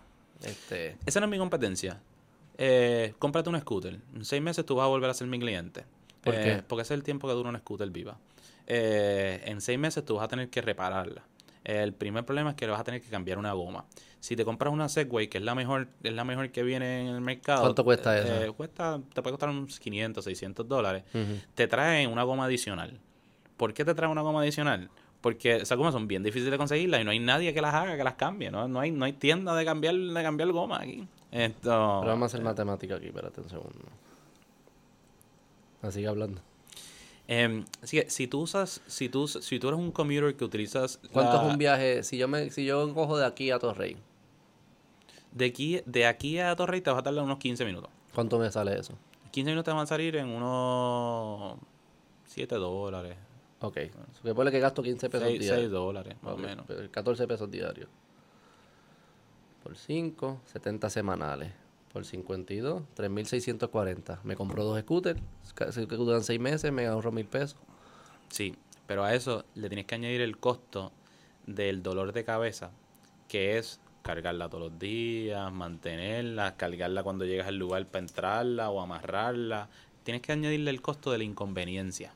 Sí, pero eso es bastante subjetivo. Cada cual le, le da peso a eso. Es distinto. subjetivo, pero esa subjetividad siempre es más grande de lo que tú piensas. Entonces, te digo todo esto porque hemos hecho mucho, mucho market research de esto. El, el, y hemos leído mucho market research que se ha hecho fuera de, de- de Puerto Rico sobre este tema. Entonces, realmente la gente, la gente no trata de sustituir un scooter con un scooter.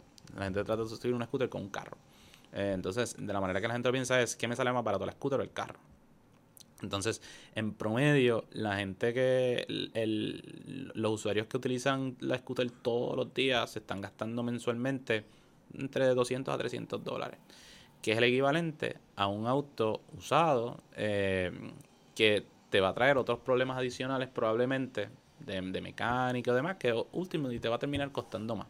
Así que alquilar la scooter te da la conveniencia, te da el ahorro y te sustituye el problema de el parking, del tapón, de muchos otros factores. Entonces, cuando tú haces esa matemática, el la scooter o la bicicleta compartida siempre termina siendo un, un mejor eh, eh, vehículo que cualquier otro. Menos caminar. Lo otro son las bicicletas estas que están saliendo, que son eléctricas, que esas son- duran más de seis meses, ¿o no? Eh, las bicicletas eléctricas duran más de seis meses, pero también cuestan bastante. Eh, si tú quieres hacer un retrofit a una bicicleta que tú tienes, te va a costar unos 600 a 700 dólares. Eh, si eres super savvy, quizás te cueste unos 200 dólares. La batería va a ser el costo, el costo más alto. Eh, y si la compras eh, que ya viene con batería, en promedio están 2.000, 2.500 dólares, Sí. 1.500 dólares. so. Sí. Yo, si la empiezo a usar más, membresía me vendría bien, es lo que te estoy diciendo. Ah, Si no, me voy a comprar Estoy seguro. No, membresía no es lo que te viene bien. Ahorros de cualquier manera es lo que te viene bien. Y eso es lo que queremos darte. Este. Oye, no te pregunté, que cuando hablamos de optimizar, ¿en qué lugar lo pones? Que estaba lo de las métricas de dos veces al día, qué sé yo qué. Dos viajes al día. Yo imagino que las horas del día afectan también. O sea, que tú no es como que la dejas todo en un mismo lugar, la estás moviendo. Ustedes hacen eso durante el día. la- ah, ya como que se acabó el horario de aquí, ahora tú vas para acá y Mira. vas y la buscas y la mueves. Te hablé de mantenimiento, que es el ejercicio de asegurarse que la zona esté bien puesta. También existe el ejercicio de rebalanceo. Y es, y es precisamente eso. eso. Es sacar una scooter de un lugar donde tenga una probabilidad baja de alquiler para moverla a otro lugar donde hay una percepción o la data nos diga que hay una que hay que hay una mayor eh, probabilidad de, de alquiler. Y a veces es tan loco como en la misma, en la misma, o sea, tú- estoy en una esquina y en esta esquina tengo 30% de probabilidad de alquiler. Y si la muevo al otro lado de la calle, a, la otra, a esa esquina, en la misma calle, eh, ahí tengo un 70% de probabilidad. Ah, en verdad. Eh, y, y los factores pueden ser pues que el, por un lado de la calle camina menos gente porque hay sol y el otro lado hay sombra y entonces el que está en la sombra tiene eh, al, al, al haber más gente pues tengo más probabilidad de alquiler porque tengo más probabilidad de que alguien se canse de caminar y me alquile un scooter y se vaya por ¿Y cuándo es costo efectivo enviar a alguien a hacer ese movimiento? Porque para una ahí, como que un alquiler más. se mide por zona eh, se mide se mide a escala Porque tú envías gente físicamente Claro, no- nosotros no, no lo enviamos, los tenemos en zona en todo momento. En todo Ah, momento yo tengo guaguas dando vueltas en todas las zonas operacionales. Ok. Eh, así que no te diría no te diría que es un ejercicio que se hace mediante la, la, el- la, la costo efectividad por cada uno de esos rebalanceos, sino se mide as a whole, ¿no? Es, eh, o sea, si yo remuevo rebalanceo, eh, pierdo la oportunidad de ganarme quizás un 5%, un 6%, un 10%, un 20%, un 30% más. Eh, si, que si no lo hago. So, ante esa realidad, pues let's start doing it. Y poco a poco, pues lo vas madurando y te vas poniendo más savvy en, en dónde ponerle y dónde no, y dónde activar gente y dónde no activar Y eso tiene un- una fórmula, un sistema que le está enviando esa información a los que están manejando los, Mira, los camiones. Nosotros, nosotros eh, eh, sí, se le, se le, tenemos un equipo de trabajo que está analizando esta data, que está tomando decisiones y esas decisiones entonces se le pasan entonces a los drivers que están en la calle. Y es, pero es gente procesando data. Es gente procesando. no es un robot, no es un bueno, algoritmo. es, es parte de algoritmo, parte de gente. Y ahí usted, eso lo desarrollaron ustedes, ¿no? Porque el, sí, la data nos, nos puede decir dónde, pero no nos puede decir a cuál darle prioridad. Todavía. Hay que... Tiene que ¿Cómo repite eso? tiene que- el modelo tiene que aprender un poco Repite eso, repite eso. So, el, el modelo me puede decir, mira, en esta esquina, esquina A, B, C, D, F, G, eh, tú tienes que poner scooter porque ahí se van a alquilar. Pero no me dice si F es mejor que A, o es mejor que C, o es mejor que No D. te prioriza esas oportunidades. Correcto. Y en teoría lo puede hacer, pero lo que nos dimos cuenta es que si lo dejas solamente al modelo, no le puedes aplicar variables como eh, tiempo, eh, tiempo weather, eh, como el clima. Eh, no le puedes aplicar Tío, tendrías que traer Eh, otra API. no le puedes no le puedes aplicar cosas como tráfico de manera de manera concreta Eh, yo te puedo decir que en una calle que tiene tráfico yo mi oportunidad de alquiler aumenta en casi un 30% si hay tráfico versus si no hay tráfico lo mismo pasa cuando hay protesta versus no hay protesta lo mismo pasa cuando no se va la luz Eh, hay cosas hay que él cosas no sabe. que pasan en el día a día que el modelo puede predecir pero el, el humano siempre va a ser mejor que el modelo entonces es la combinación del modelo y del humano que nos da la clave del éxito. Eso era como un político. Ok, Trato, so que trato de no serlo está todos los días. optimizando ahí. Mira, y la, oye, desde que ustedes empezaron ha habido, surgió competencia. Sí, mucha competencia. Bueno, por aquí hay una. Ahora, pero acuérdate que llevamos tres años. En tres años han salido 14 competidores. ¿Qué? Eso es correcto. ¿Dónde están? Eh, mira, todavía queda... Habla mierda, habla mierda. queda aquí en San Juan tú has visto una, pero hay dos. La Hay una, verde. hay, una, hay una verde, hay otra que es amarilla. Mi hijo le dice la fochi. La folla muy bien, qué bueno por tu hijo, buen trabajo. Esto, eh, yo le digo a todo el mundo que su nombre eh, te da la acción que debes tomar cada vez que las veas. ¿A los viejitos? ¿Los viejitos tumban esa o no la tumban? Eh, no sé, porque no la, no la estamos monitoreando, so no, no, no sabría Uh, decirte. No están ni en las ligas para estar monitoreando. Mira, es que, es que, tú sabes que No, no, en serio, ¿cómo se ve el panorama? ellos tienen su mercado, ¿Cómo su se ve el turístico. Ah, sí, ellos Sí. son turísticos. Eh, Pues el- son más caros. El servicio es mucho más caro. Eh, so, nosotros cobramos un dólar para comenzar, 30 centavos el minuto. Ellos cobran, eh, creo que son 2 o 3 dólares para comenzar y como 50 centavos el minuto. Ah, wow. ¿Y, y, Esto- su, ¿Y ellos son grandes en otros lugares? ¿O el turista tiene que bajar un app nuevo? Es un app nuevo. Qué Eh, raro. Esto, esto es una compañía que existe en Puerto Rico solamente. No- Porque lo bueno también, digo, parte de, lo bueno de ustedes para turistas es como que es un app que ya existe en muchos, ya posiblemente lo tienen, ¿no? Correcto. El Bird. Correcto. Sí, sí, sí, no, definitivamente. Por eso es que tú ves algunas scooters que yo a propósito no le pongo el logo de scooter y las dejo que digan Bird. Esto, si vas a, a Torrella Río Piedra, probablemente no vas a ver, va a ver bien pocas de esas, pero si estás en condado vas a ver más con el logo de Bird que Para el turista, claro. para el ojo del turista.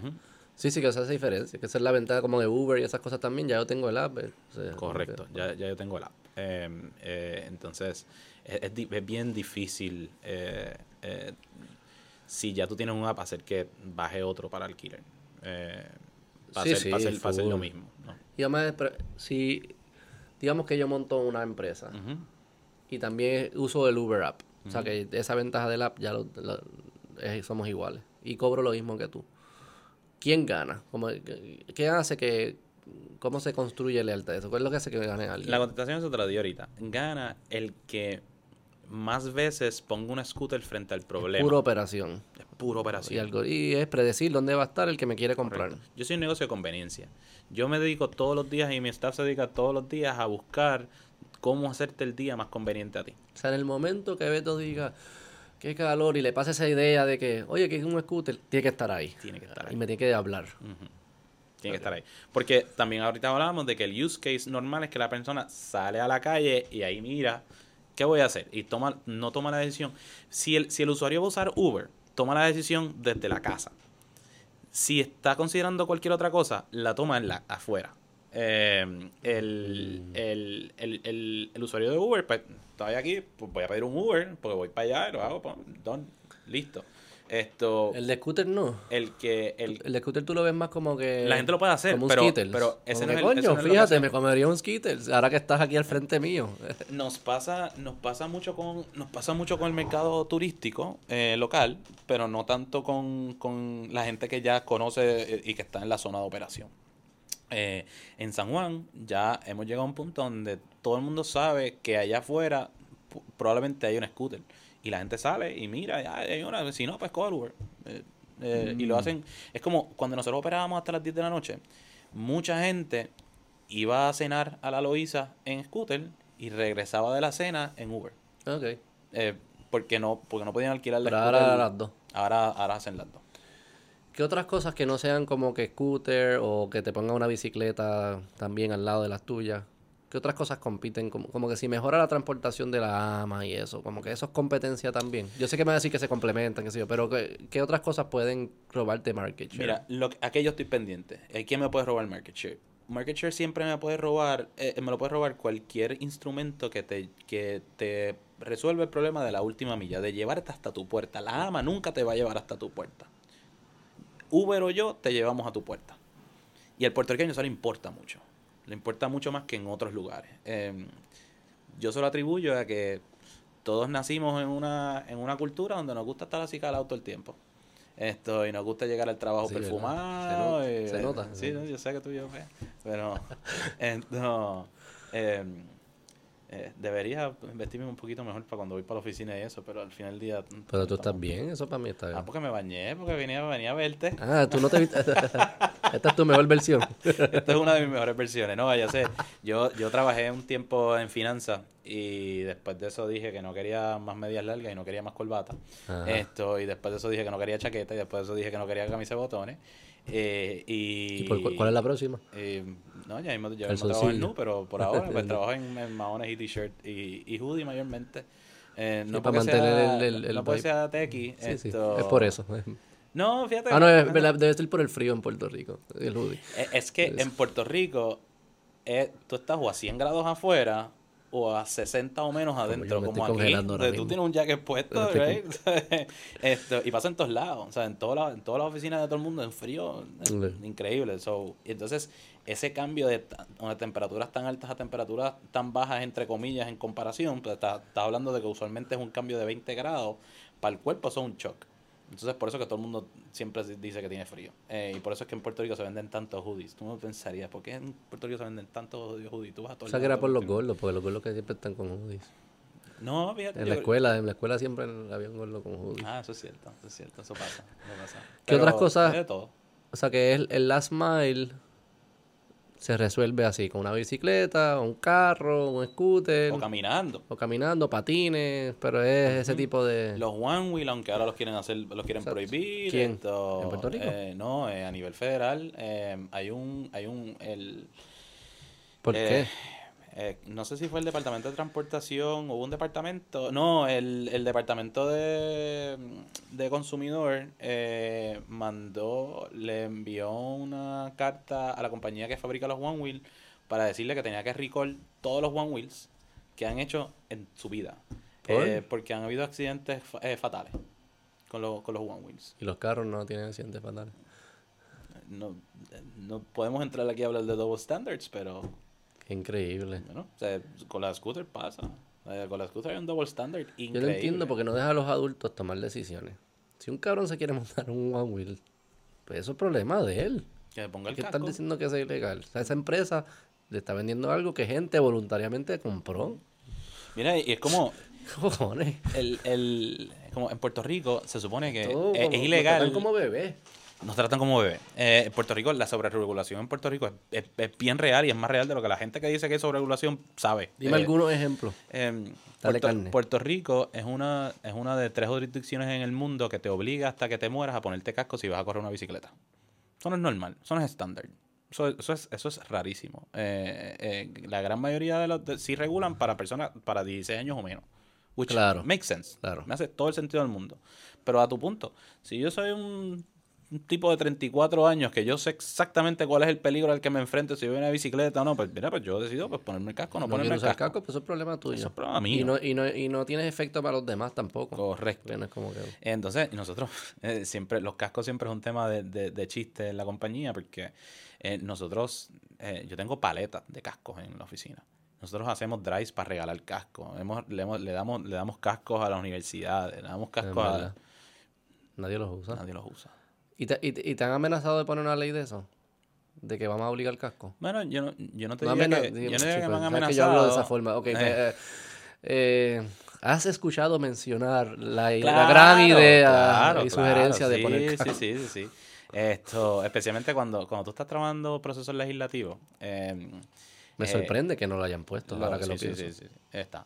O sea, por, por- Puerto Rico es ilegal tú correr. ¿Scooter sin ah, No, casco? lo, lo que pasa es que no hay. Scooter opera en un espacio gris dentro de la ley de tránsito de Puerto Rico. Esto, y por eso es que yo, yo soy pro regulación para no operar en un espacio gris. Para que te aclaren las reglas. todo- todo Porque ahora mismo tú estás a la merced de que se interprete lo gris de otra forma. Exacto. Yo estoy, yo estoy a merced de interpreta- interpretación. Y sí me han amenazado con esas interpretaciones. No, yo tengo una opinión judicial. No, yo tengo una opinión. Bueno, pues está bien, I, I hear you. Pero al final del día esto se va a dilucidar en una corte. No. Y hay lugares que, de- que exijan a, a scooter, micromóviles estos eh, distribuidos que ne- necesitan casco. Sí. ¿Y qué hace el usuario? El- ¿Carga con su casco? Carga con su casco. Esto porque el peso del casco no se lo es, es- es imposible ponérselo a la compañía, porque yo no puedo tener, yo no puedo tener, o sea, yo tendría que tener millones de cascos, millones Ahí de sí. cascos para poder atender. Bueno, vamos a probar cuán, cuán bueno es el boricua. Por, lo, por, por el que cada que lo enganchen en el, en el, el scooter.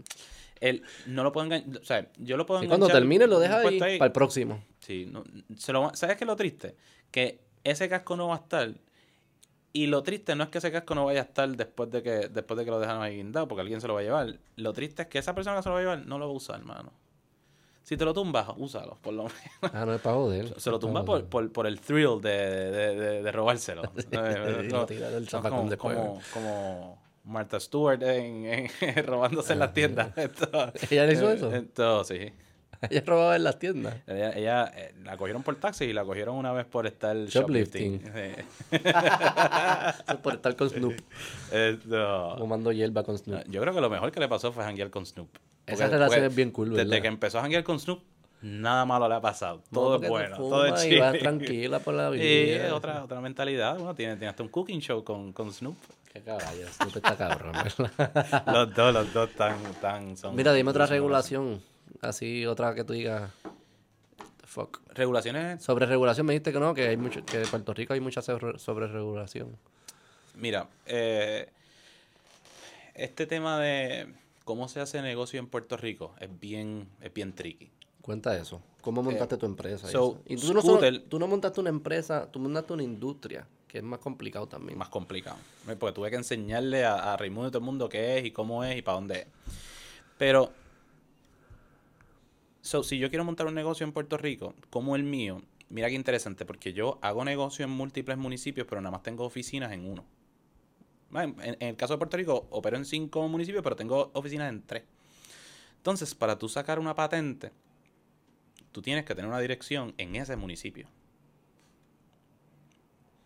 Y operar, si hay un scooter en Comerío, ya tú operas en Comerío.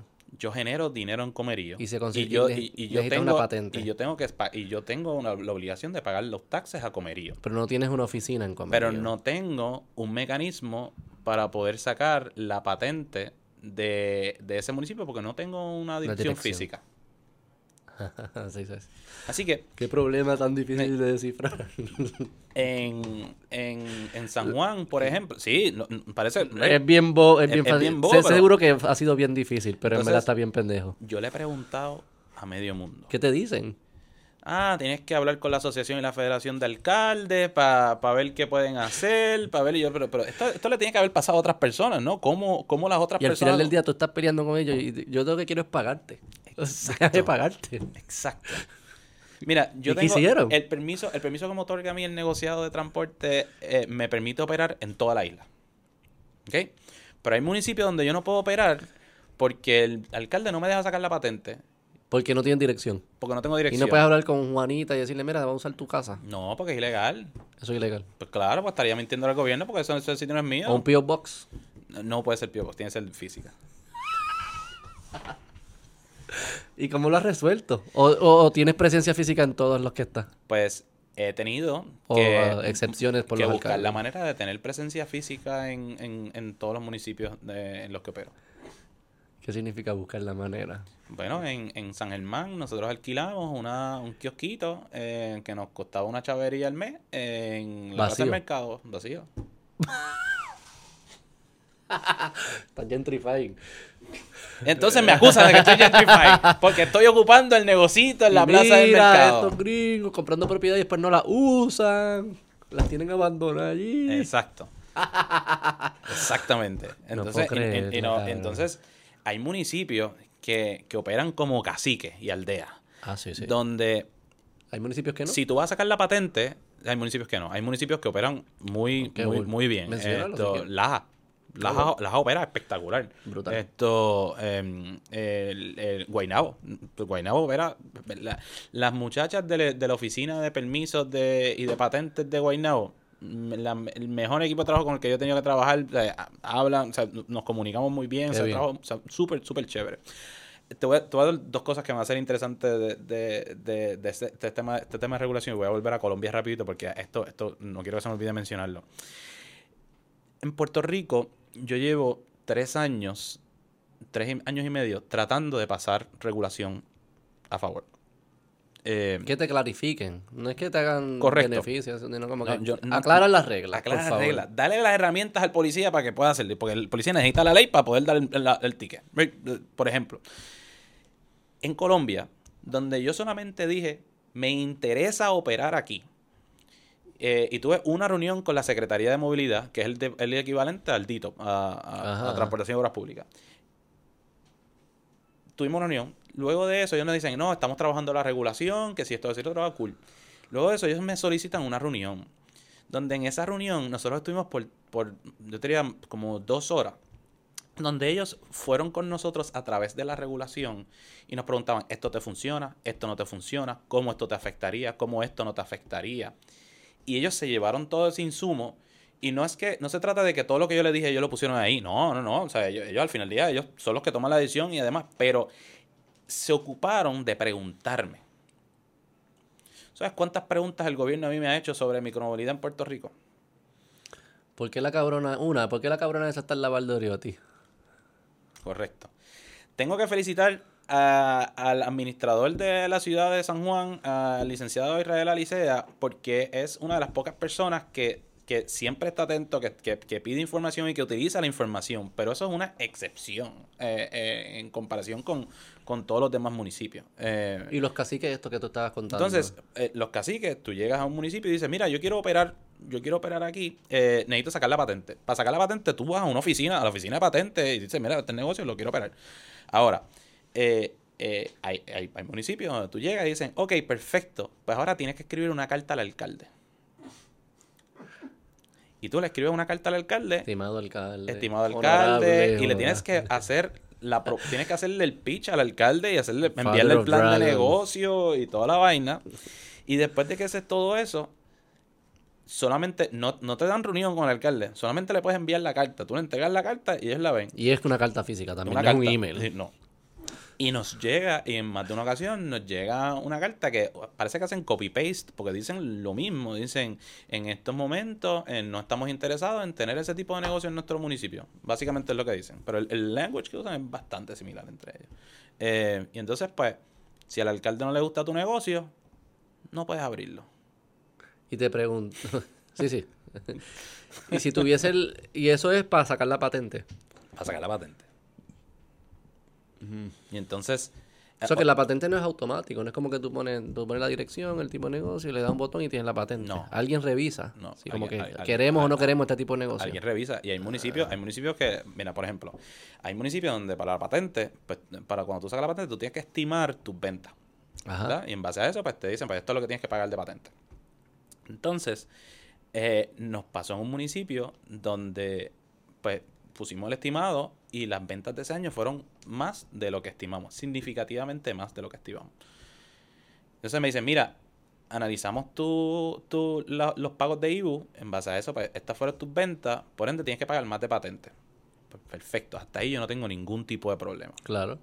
El problema viene donde el municipio entonces me dice, pero a eso tú también tienes que pagar recargos e intereses por todo el tiempo que ha pasado que tú no reportaste el, eh, eh, eh, el- el- la, dif- la la discrepancia que tuviste en, en, en, en venta. Me explico. So, día 1, yo entiendo, día uno yo dije que iba a vender 10 mil dólares. Día 365 terminé vendiendo 20 mil dólares. Ok, pero el- ellos te dicen, como vas a vender 10 mil dólares, Me paga 100 y eso te envía, y eso, tú entras a un lugar y lo pagas. y lo paga. Y dice 100 o tú tienes que poner el número. Eh, Tú, tienes, tú pones el número, tú pones el número. O sea, Pero ellos pones- nunca te dijeron, mira, es 100, pero en verdad no es 100, es 1% de tus ventas. O sea que si tus ventas es más, pues tienes que calcularlo tú. Eso no te lo dijeron. Sí, pero no importa. Ah, ok. Porque tienes que, después de que tú tienes, tú pasas, tú pagas, tú pasas X cantidad de ventas anuales, Ajá. pues tú tienes que pagarlo eh, por adelantado. Y tienes que, es como, es- entonces, pues tienes que estimar eh, la venta. Eso es estimada. Entonces, mi issue no es estimar la venta, ni que al final del año, cuando vendí 20 mil en vez de 10 mil, pague el exceso. Es que de- me aplican, si pagué 100 y ahora tengo que pagar 200, no tengo que pagar 200. Tengo que pagar 200 más los intereses y recargos de esos 365 días que pasaron que no pagué los 200. ¿Entiendes cómo no hace sentido? Me penalizaron por ser exitoso. El problema no es, el problema no es pagar la patente, el problema es la penalidad No, no sé. encima de, de lo que tienes que pagar adicional de la patente. ¿Y qué pasa si lo predecías mal, al revés? Si lo predecías, no, voy a vender 20, pero terminas vendiendo 10. No me ha pasado. Pero, pero, eh, Porque al final te están penalizando por no predecir bien. correcto. Cuando, pues sí, es un startup, pues, ¿sabes cómo, ¿sabes cómo casi funciona? O sea, Me no- imagino yo que me, que, que me darán algún tipo de y te- crédito. Te, cobraron por- intereses. Sí. ¿A qué tasa? No, no, no vamos a entrar en ese tema. Fue un montón de dinero. Fue un montón O sea, de no dinero. fue, o sea, fue... No fueron 100 pesos, no fue un montón de chavos. Pero una tasa de interés alta. Ah, ento- otra cosa que fue interesante. So, yo digo, ok, pues nada, pues tengo que pagarlo, tengo que pagarlo. ¿Cómo- ¿Me puedo hacer un plan de pago? Perfecto, puedo hacer un plan de pago. Ok, pues estoy en plan de pago y me llega la próxima patente que tengo que pagar. Entonces le digo, ok, pues me puedes hacer un plan de pago porque todavía te estoy pagando la anterior. Hazme el plan de pago a la otra y lo seguimos pagando. No. Solamente puedes hacer plan de pago para la deuda. Si, si, es, si es una patente nueva, no puedes hacer plan de pago. Así que tengo que pagar la patente nueva más seguir pagando cuando no tengo los chavos. Ah, tienes que atrasarte la nueva para poder hacer plan de pago. Y si te atrasas la nueva, Hay te cobran los intereses, intereses de recargo. Penalidades. Todo para hacerte la vida imposible. No, yo no. La maldad no es tan, no es tan buena. No es para hacerte la vida imposible. Que es incompetencia. Ellos lo único que están buscando es cómo recaudar más dinero. That's it. Eso es todo. Y si, y es si- una mala estrategia porque no estás dejando que crezca la economía donde recaudarías más dinero. Claro, pero eso pasa todos los Es días. mala estrategia. Eso pasa todos los días. Esto Es bien eh, short-sighted. es, es bien short-sighted, correcto. Porque lo mejor fue atraerlos, que crezcan aquí y sí. Incentiva, incentiva el, el- el- al, al- al emprendedor, pero y aquí, aquí, y otra, otra cosa que es bien interesante, se incentiva mucho al emprendedor exitoso. No se incentiva tanto a que tú tengas éxito. Sino, once, once you've made it, No, pero también se da un montón de dinero y de ayuda y qué sé yo a los que están empezando. No, no, no sí. No, no, no es equivalente una cosa Ah, con la no, otra. jamás, jamás sería equivalente. Sí, sí, sí. Pero yo no creo, no, yo creo que no deben estar dando incentivo a ninguno de los dos lados. Pero también como que yo no Sí. creo que el gobierno debería estar apostando a startups, porque eso es bien, es bien riesgoso. No, yo te, Yo, yo te creo que deberían no crear estorbos. Yo te, diría, yo te diría lo contrario, pero apostar a, a startups Digo, no puede ser parte de la estrategia No de hacer dinero del gobierno. Estoy de acuerdo, no, o sea, no debe ser, pero el gobierno sí tiene un rol. Mira, tú, mira, tú miras la cantidad de wealth que se creó en países como Suecia, como en Chile, como en Perú, gracias. Oye, nosotros fuimos eh, en, en los últimos 10 años, eh, fuimos en Latinoamérica de un unicornio, eh, entiéndase, una compañía que vende más de mil millones de dólares al año, o, o está valorada en más de mil, mil millones de dólares al año. Em, y ahora hay en Latinoamérica más de 33. Y en gran parte eso tuvo que ver porque, uno, entró mucho capital privado, Sí. pero a la misma vez hubo mucho movimiento de gobierno para incentivar que ese capital entrara y para incentivar que, que, que, que se hiciera eh, eh, se hicieran proyectos como lo que fue Startup Chile y en México hay... Sí, puedes hacer cosas así indirectas, facilitar, asegurarte que, las que los sistemas y las reglas no están creando estorbos innecesarios. Correcto. Pero poder, poner a pick and choose empresas al gobierno No, debería, no, debería. Porque no van a fallar. Estoy de acuerdo contigo. En eso, Este, en y- eso pues, pues y el nada. taxpayer money. Pero sí, que crear estorbos innecesarios es lo primero que. No debe haber ningún estorbo innecesario. Si esto...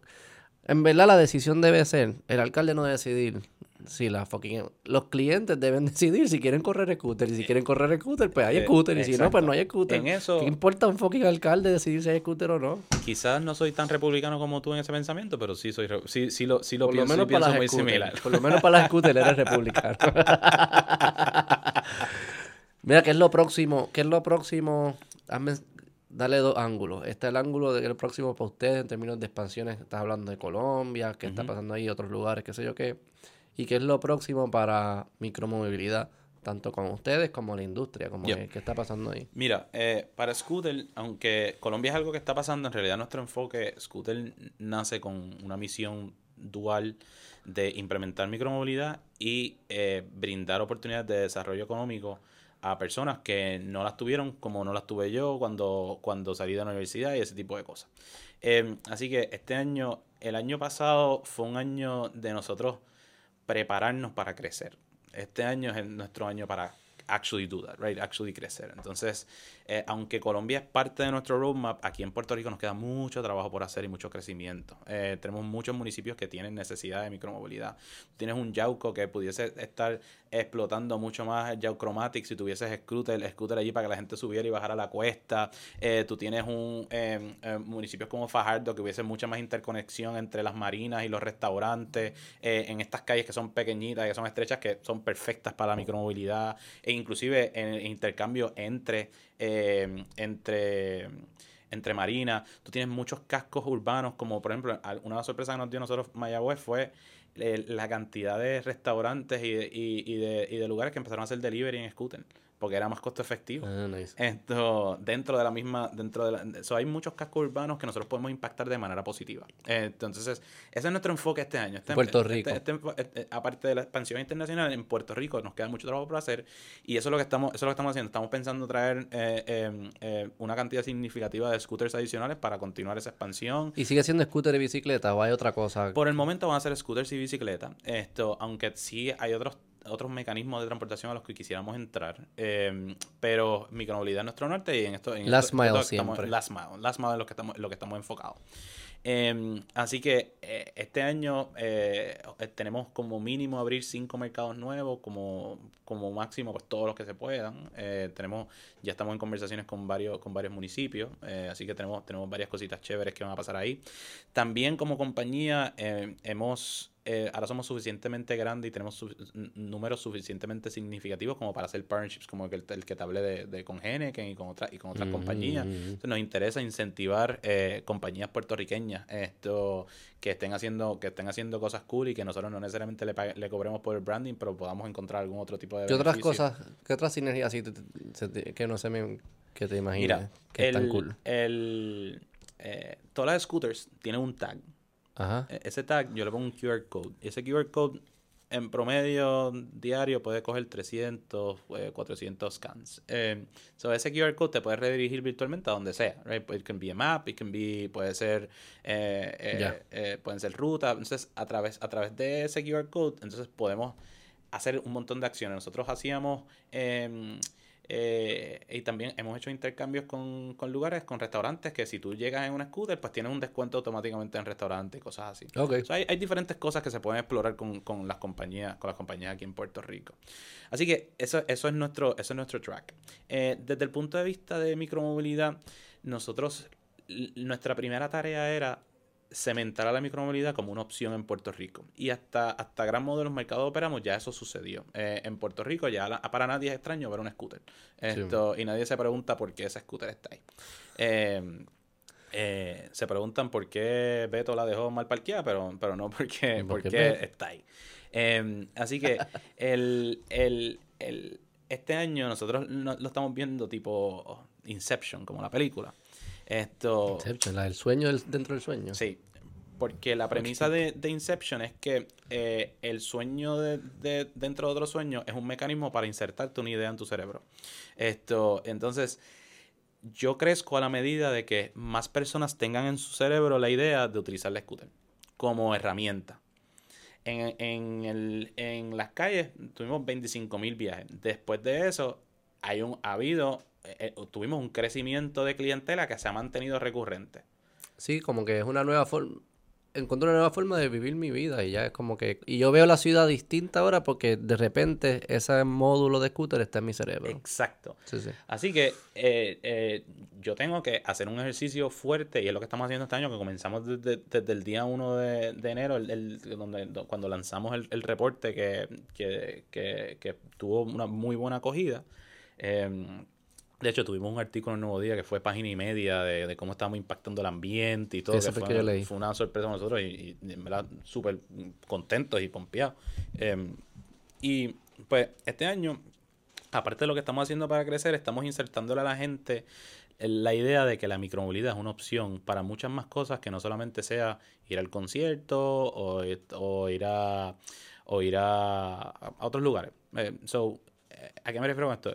Eh, yo quiero que más gente vaya al supermercado en scooter. Yo quiero que más gente ¿Y vaya. la compra? Pues en, en las áreas, en los mercados altamente urbanos donde nosotros eh, eh, trabajamos, las compras son pequeñas.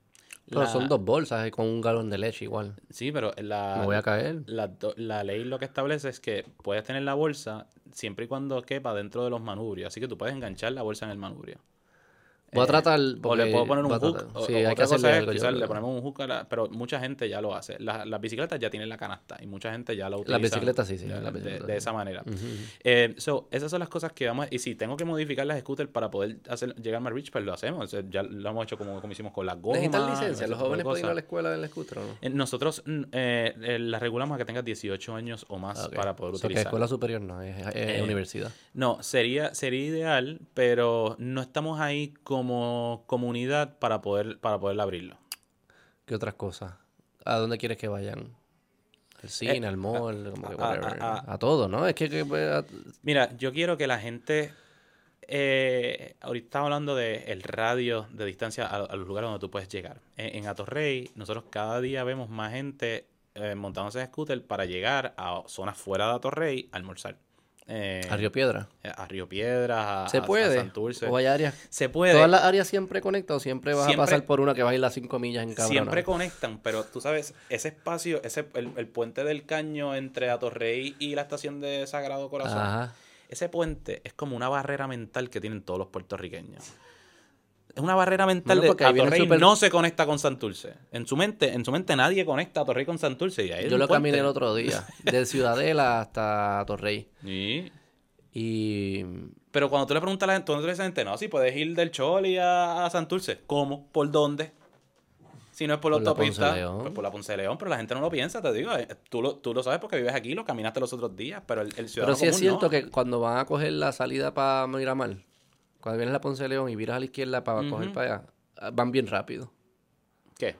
Los carros. O sea, es como que no... ¿Sabes cuál yo digo? Ah, tú dices porque se van a montar la autopista y aceleran ahí, aceleran Y ahí van rápido porque no tienen no hay ninguna luz ni para eso, que van bien rápido. Y cruzarlo ahí es como... O en, en Esa, scooter es que puede esa ser. esquina, esa esquina es problemática para todo, para Mm. autos, para todo. De, de hecho, el distrito, son uno de los problemas más grandes que tiene el distrito de la gente caminando, no pueden llegar a condado porque el paseo peatonal que está allí, las luces siempre están dañadas, las arreglaron para las calles y como quiera, es un, es un Ah, el del náutico ese. El del náutico. Ah, no, cabrón. Yo rezo todos los días que no esté cruzando alguien allí porque él me lo vaya. Sí, es sí, que no, sí. no sé, no, mi cerebro no procesa que hay una luz ahí. El cerebro de nadie, pero eso- por eso, por eso que ni- ni del gobierno, porque por eso no lo arreglan. Esto, Por mí que no lo arregle. eh, Debe hacer, o el, el de Valdoriotti, que, el que tú estabas criticando a la muchacha, que también tienen que hacer algo ahí para uno poder cruzar de Miramar directo para la laguna. Hay, hay, hay muchas cosas que, que, que hacer. Entonces, Y usted no lo va a arreglar todo. cuando- mira, yo estaba los otros días en la poli y, me, y un muchacho me pregunta, mira, mano, ¿cómo, ¿cómo tú identificaste el problema para hacer tu negocio? Y yo, mira, mano, es que no es difícil. En Puerto Rico tú tiras una peseta y vas a caer en un problema. Empieza a atacarlo. Y empieza, porque hay tanto espacio en, en general. ¿Ustedes se pensaban que el mercado iba a ser tan grande? Sí, Porque yo- cuando a mí me lo dijeron, yo dije como que... qué idiota parra. Sí, sí, eso, eso me lo dijo. Imagino que muchísima gente. Eso me lo dijo mi papá, eso me lo dijo Claro. mi mamá. Mm, O sea, me dijo, tú Pero estás pu- loco. puedes entender, o sea, porque Claro. yo no soy anti-entrepreneur. Hay ideas que me dicen, ah, coño, eso tiene sentido. No, no es el tema del miedo al riesgo. Sí. Es el tema de como que I just don't see it. You're just highly skeptic. No, no, no, pero no es eso. No, no, pero en esta idea en específica, Sí. como que tú puedes Stillman la posición de que antes de que pasara, no era obvio de que el puertorriqueño iba a adoptar esto. Para mí era obvio. Sí, sí. Esto- ¿Por qué es que tú estabas viendo? Yo estaba viendo de que la gente, toda mi vida, la gente ha vivido encojonada con el tráfico. El tapón. Todos. Todos hemos odiado el tapón y todos, todos, todos los días. O sea, aquí en Puerto Rico hay, hay tapones que en verdad se están moviendo, que no es un tapón y como quiera la gente está, pero en diabla. Y tú dices, pero esto, esto es tráfico, esto no es tapón, esto es tráfico, esto pasa todos los días. Hay mucha gente en la calle, pues está bien, no estás parado. Y como quiera, el odio que hay hacia, hacia el tráfico es, heavy. So, eso me daba un alto grado de confianza de que la gente las iba a probar. That much I knew. Pero eso, la- espera, porque la scooter no resuelve el problema del... Porque los que no les gusta el tapón están guiando Bien, de. Caguas a San Juan, no, No, más scooter. claro. O de Cupey a San Juan, ¿sabes? Pero no es dentro de los Trata de, cascos. trata de coger la Ashford a las 3 de la tarde. A ver si no Sí, va a sí. estar met- pero, es ahí pero son hora. carros tratando de salir. Está bien, pero tío, el problema- Fuera de eh, condado. a Lo que te siento es que ese problema me da la oportunidad de, a lo Inception, insertarle la idea de la gente diga, "Mm, coño, es que si hay tapón. ¿Por qué tú crees que yo tengo más viajes si hay, si hay más tapón? Pues porque la gente dice, no quiero coger tapón, ¿qué otras opciones tenga? Ah, pues vamos coger un scooter. Sí, pero tiene que ser lugares que puedas ir en scooter. Claro, son, son, Sí, son, zonas urbanas. son- Sí, urbano. después de que la carretera pueda, se pueda conducir a 35 millas o menos, puedes utilizar un scooter. Ese- ese- así es que nosotros lo vemos. Ah, Que- sí. Y la gente lo usa. En la Roosevelt, qué sé yo. usa Sí, sí, sí. Ah, verdad. Y nosotros, eh, aparte del plan estratégico, es conectar Guaynabo, la zona operacional de Guaynabo con la de San Juan a través de la Rupert. Eh, o sea, del triple S allá abajo, en el carajo. San- de San Patricio a De Torrey. San Patricio a Torrey, Usando la Roosevelt. usando la Rupert. Y cuando esté el cabrón saliendo en reversa para atrás, que la Pero- Roosevelt es un crical. Pero ¿sabes qué es lo que pasa? Sí, está bien, pero no, vamos a volver a la historia. Olvídate de la Roosevelt. Vamos a volver a la historia. Ok, tú, tú estabas viendo que la- el tapón era un... So, La gente se encojona por el tapón y por ende, si yo le doy una- algo que evite el tapón, lo van a tratar al menos. Sabía que la iban a tratar. That much Knew. Entonces, eh, estaba el factor de si se lo roban o no. Eso siempre fue una, un signo de pregunta, pero para eso uno hace un el responsable y pone que vas a perder la gran mayoría de la flota y si los números cuadran, puedes hacer negocio o no hacer negocio. Claro. Porque ese riesgo es totalmente medible. Eh, y si estimas que te van a robar cero, pues no lo intentes. Y, fácil, no, y, no y- está- y se valida rápido. y se valida rápido. Eh, entonces, ¿qué era lo que yo no sabía? Yo no sabía si el puertorriqueño eh, iba a entender para qué usar las scooters. ¿Para qué? Para moverte de un sitio para otro. ¿Cómo, para Sí, qué? pero no es tan fácil como eso. Eh, porque para moverte tú te puedes mover en- en- con tus piernas, tú te puedes mover de muchas maneras. Pero yo decir, ah, es que a mí se me va a ocurrir ir a, a, a janguear en scooter, a mí se me va a ocurrir ir al cine en scooter, a mí se me va a ocurrir ir al supermercado en scooter. Eso es como, no como cuando llegó Uber. Como cuando llegó Uber, todo el mundo, ah, para el aeropuerto. No, cabrón, puedo usar para todo. Usarlo para todo. para el aeropuerto. Pero- pero eso- sí, eso- sí, sí, ya entiendo. es entiendo a lo que te refieres. Y por eso es que este año esa- nuestra meta es, es, es seguir insertando ideas y seguir haciendo partnerships para poder incentivar esas ideas. Eh, eh, porque hay muchos lugares donde... No, hubo un video que, que salió hace una semana, hubo una carrera en Salinas. Entonces una muchacha se grabó diciendo, mira, mano, yo no sé por qué no hay compañías de scooter aquí. Porque cada vez si yo quiero comprar, comprar una cerveza y pero quiero ver la carrera, tengo que caminar media hora. Si tuviese una scooter y volvía o algo así, right dentro del evento. Nosotros, Ah, eh, hay, eventos eh, donde nosotros le damos scooter al staff. Eh, pasa en, en, en, en eventos como en el, en el Irán Beaton. sí, como sustituyendo los carritos de golf. Sustituyendo los carritos de golf. En, las calles, el municipio de San Juan que tenía que tenían eh, eh, carritos de golf y optaron por utilizar el scooter eh, que nosotros nosotros le proveímos porque era mucho más flexible, mucho más fácil, mucho más fácil llegar. Pero eso no Mm. Guardias de seguridad también. Eh, eh, sí. Pero Como mira, qué interesante. Eh, Yo le decía al municipio, mira, mano, van a llegar miles de scooters aquí. Y ellos no me creían. Ellos como que me creían, no creían. Pero, ¿sabes? Quizás lleguen dos o tres. y Yo, van a llegar miles de scooters aquí. Y ellos no me creían. Y no me creían porque ninguno se había montado un scooter. Ah, ¿Qué pasa? Que el jueves, por, por la mañana, yo les dejo las scooters allí. Y ellos empiezan a moverse en scooter y dicen, espérate, que esto es un palo. espérate, es que si la gente, si la gente empieza a llegar aquí en esto, esto va a ser un, esto va a ser un, revolú. Y ellos, ellos nos ayudaron y, trabajamos para que no fuese un revolú y, gracias a Dios funcionó. Pero eso no pasa naturalmente, esa idea no pasa naturalmente. Tuve que yo montarlos a ellos. Después de que, después de que incrédulamente no me creyeron cuánta gente iba a ir, no fue hasta que se montaron el scooter que entonces tuvieron la idea de, de para qué utilizarla. ¿Me entiendes? Sí, sí. Yo entiendo exactamente lo que estás A eso, a eso es no le verdad. costaba. Y por eso, es fue, y por eso fue que yo lancé en Mayagüez y no lancé en San Juan. Si yo hubiese montado esta compañía para ser chavo, yo hubiese zumbado todas mis scooters desde el día uno en condado y yo sabía que iba a ser chavo. Pero yo, yo no quería ser chavo, yo quería crear un ecosistema que fuese sustentable a largo plazo para no ser chavo hoy, para ser chavo mañana. Tú querías ser chavo, pero a largo plazo. A largo plazo. Sí, sí. Entonces, pues Mayagüez me, Una me daba... Un movimiento. Mayagüez me daba esta zona geográfica donde tienes el colegio, pero también tienes el área de la bosque el área comercial hasta la plaza, más en Terras tienes un área, tienes un área residencial, right? Entonces, en la utilización de las scooters es bien distinta en cada una de esas zonas. O en Maya- Mayagüez para nosotros es un testing ground de cómo y para qué la gente va a utilizar las scooters. ¿Y crees, aunque dijiste que el promedio de edad era treinta y pico, crees que eh, los jóvenes lo tratan más rápido, lo trataron más rápido, no? Edad no es el factor, es sexo es el factor. Eh, Hombre. eh, hombres eh, es 70-30, hombres a mujeres. Como YouTube. Las mujeres, la gran mayoría de ellas, todas piensan que se van a reventar y se les va a dañar la cara. Es seguridad lo que le Eh, preocupa. Es, seguridad, es seguridad. Eh, y por más que y por más que los datos, que la data valide que son seguras, que nosotros no, no tenemos accidentes graves, esto... eh, Sí, es eh, verdad. Mi esposa no, no se atreve, fíjate. no, no, no se atreve. La gran mayoría de las mujeres no se atreven a, a- a- a correr scooter. Mm. ¿Y socioeconómico? Socioeconómico, el, el único indicador real que, te puedo, validar de decirte que es un indicador socioeconómico es la utilización de iPhones versus Androids. Eh, la utilización de eh, genérica en Puerto Rico de Android es significativamente mayor a la de iPhones. Sin embargo, en mi clientela es al revés. Es significativamente más gente utiliza iPhones que Androids. ¿Pero crees que es con una, una correlación con la gente que vive en esos lugares que están? O... Eh, eh, al final del día, Porque no sabes, esa, la, la población de iPhone y Android, ese número que dices que usan más Android que iPhones, es la isla completa. ¿O es en los lugares No, específicos es, donde es- la isla completa, pero acuérdate que eso es un in- indicador de, de, de poder económico Sí, sí, entiendo lo que estás diciendo. o capacidad, no poder, pero capacidad económica. ¿no? Y eso es algo que también quieren trabajar con esa percepción. Que la scooter puede.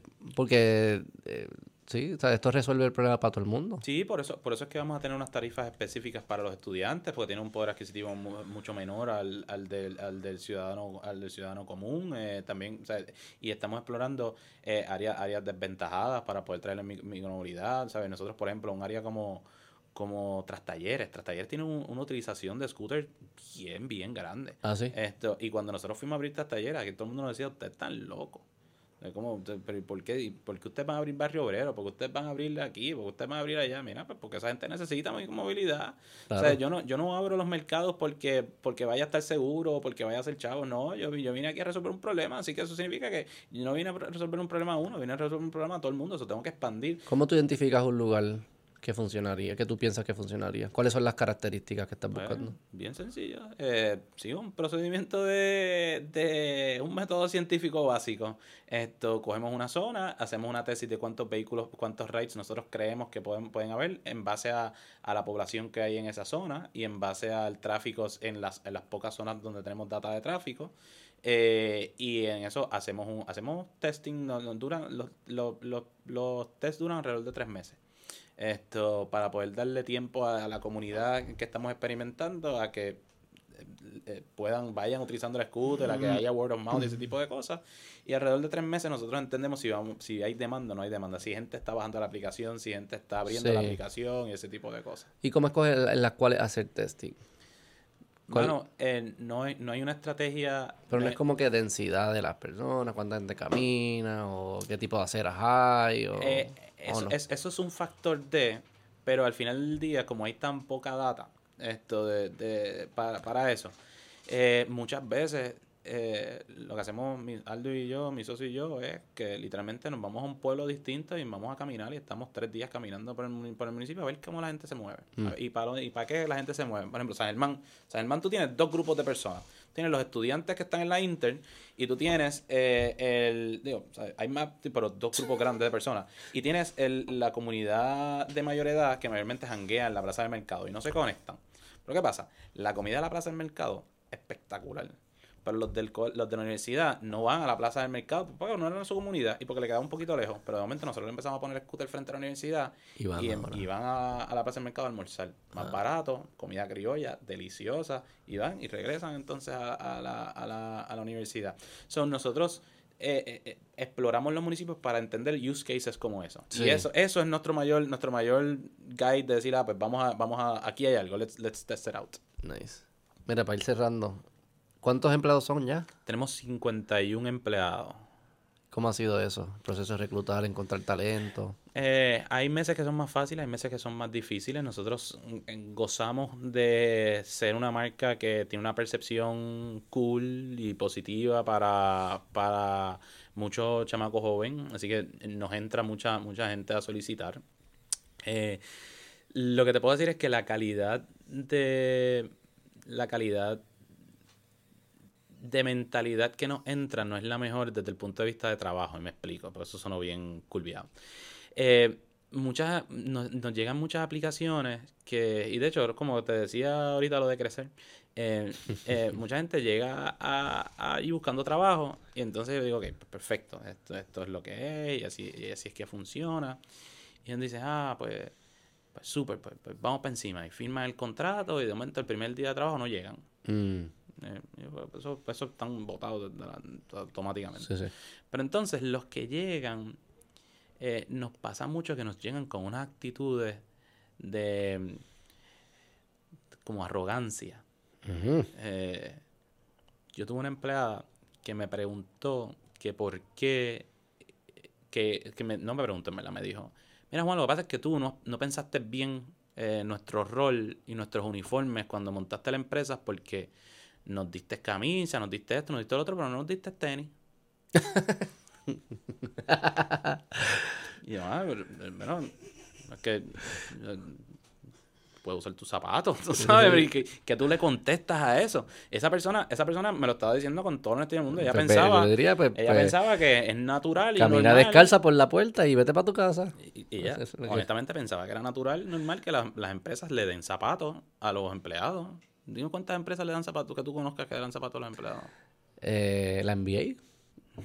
La NBA no le da zapatos a los empleados. De seguro, sí. El, el deal, el deal con las marcas es la que da los me zapatos. imagino que Nike a sus empleados Y le da imagino que el zapatos. equipo, el equipo le provee. le- A los Bulls. Sí, Los cangrejeros. y Scooter. y scooter, aparentemente. Yo tuve una, o tuvimos una, en otra ocasión una persona que nos preguntó, ah, nos trajo una idea. Y la idea era de por qué a las guaguas nosotros no le instalábamos neveras. Eh, una, A las guaguas de a pico. las guaguas de las que, están, las que están en la calle haciendo trabajo. Buscando la. Para que así los empleados que estén en la calle se les pudiera dar eh, agua con hielo y frutas frescas en todo momento. Frutas frescas, dijo también. Frutas frescas, sí. Eh, importante las frutas frescas, que no se nos olvide eso jamás. Eso está quemado en mi cerebro, las Frutas frescas, eso. Esto, em, y, y, y, te, y, te, y te dicen una de cosas. ¿Y que qué tú le dices? ¿Qué tú le dijiste a esa persona? Pues mira, lo que, lo que les quisiera decir eh, es, no insultarlo, pero decirle, estás viviendo en un mundo que no es real. Pero al final del día, hay que reconocer que al que no sabe, hay que enseñarle. Entonces, pero yo, mira, a mí me encantaría poder suplir eso, pero así no es que funciona un negocio. Esta es la manera que funciona un negocio. O, o al menos esta es la manera que yo entiendo que debe funcionar un negocio. Y hacemos X, hacemos Y, hacemos Z, y, y, y hacemos el mayor esfuerzo de... de- Sí, sí. de- right? No es mala idea lo de la nevera, no, me no lo considero una mala idea. Eh, bueno, pero, Si van a poner fruta fresca me molestan.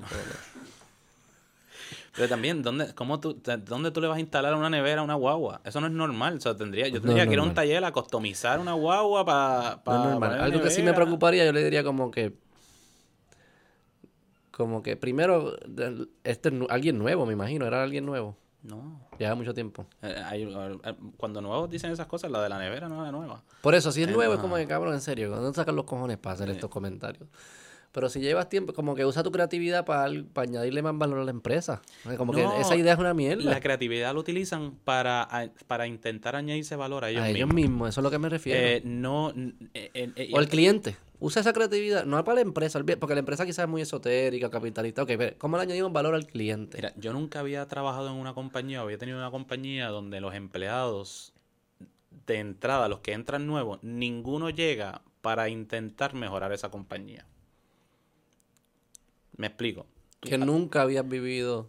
Mira, aquí tenemos, aquí tenemos el staff. Ustedes me imagino que están, piensan aquí cómo seguir ah, mejorando este podcast, cómo, o sea, qué invitados traer, eh, eh, eh, what can we do. Son conversaciones naturales que deben pasar. En realidad lo que sucede es que las conversaciones que, que muchas veces que me llegan de empleados es, ok, ¿qué tú me puedes dar? Y, y cómo yo te puedo sacar más. Ah, sí, sí, sí. Eh, eh, y entonces yo digo, bueno, pues la manera de crecer es que la compañía crezca. Si la compañía crece, tú creces, yo crezco, todos los salarios de nosotros crecemos, así que tenemos que trabajar para crecer la compañía. Pero ¿y cuándo va a pasar eso? Sí, bueno. Esto, ¿cuándo, ¿Cuándo va a ser mi primer aumento de salario? Ah, wow. Eh, y- Wow. y- Y, eso tú no lo matas en recruiting, no hay forma de destilar eso.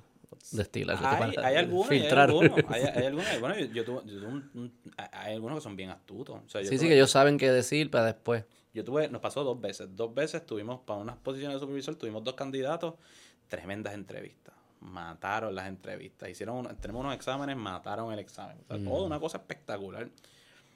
Gracias a Dios que nosotros somos estrictos y hacemos, si- siempre hacemos todas nuestras llamadas de referencia y toda la vaina. Y nos pasó dos veces. Cuando hicimos las llamadas de referencia, todo era embuste. Todo lo que esa persona había dicho eran total y viles mentiras. Te decía que era manager de una tienda y fue quizás cajero por una semana. Esto, eh, o sea, Sí, todo- sí, sí, sí, sí. Pero estaban preparados para decir estos embustes. Coño. Estaban bien ready para... Eso es un talento. Un talento. Yo- yo- Eso lo puedes poner a negociar con los políticos. si tuviese un equipo de venta, Exacto. pues, pues, pues le decía, ven, ven para acá. Hire. ven pa' acá". Sí, maneja. Y eso, que- y eso es lo más complicado que se te. En verdad, sí, manejar talento es complicado. Eh, manejar talento es complicado, manejar, manejar mucho talento de, de, de calle es complicado. eh, Son también, jóvenes, ¿no? también- Muchos jóvenes. Mucho joven. Pero primer trabajo, su primer trabajo, cosas así. Es complicado, pero por la posición, porque muchos de esos son entry level, están empezando esto, pues no están en una posición que le pueden hacer daño a la empresa. Te voy a decir, lo que a mí realmente me quita el sueño y me da dolor de cabeza es cuando contrato a alguien en posiciones mayores, en posiciones ejecutivas o en posiciones de, Ya. de liderazgo.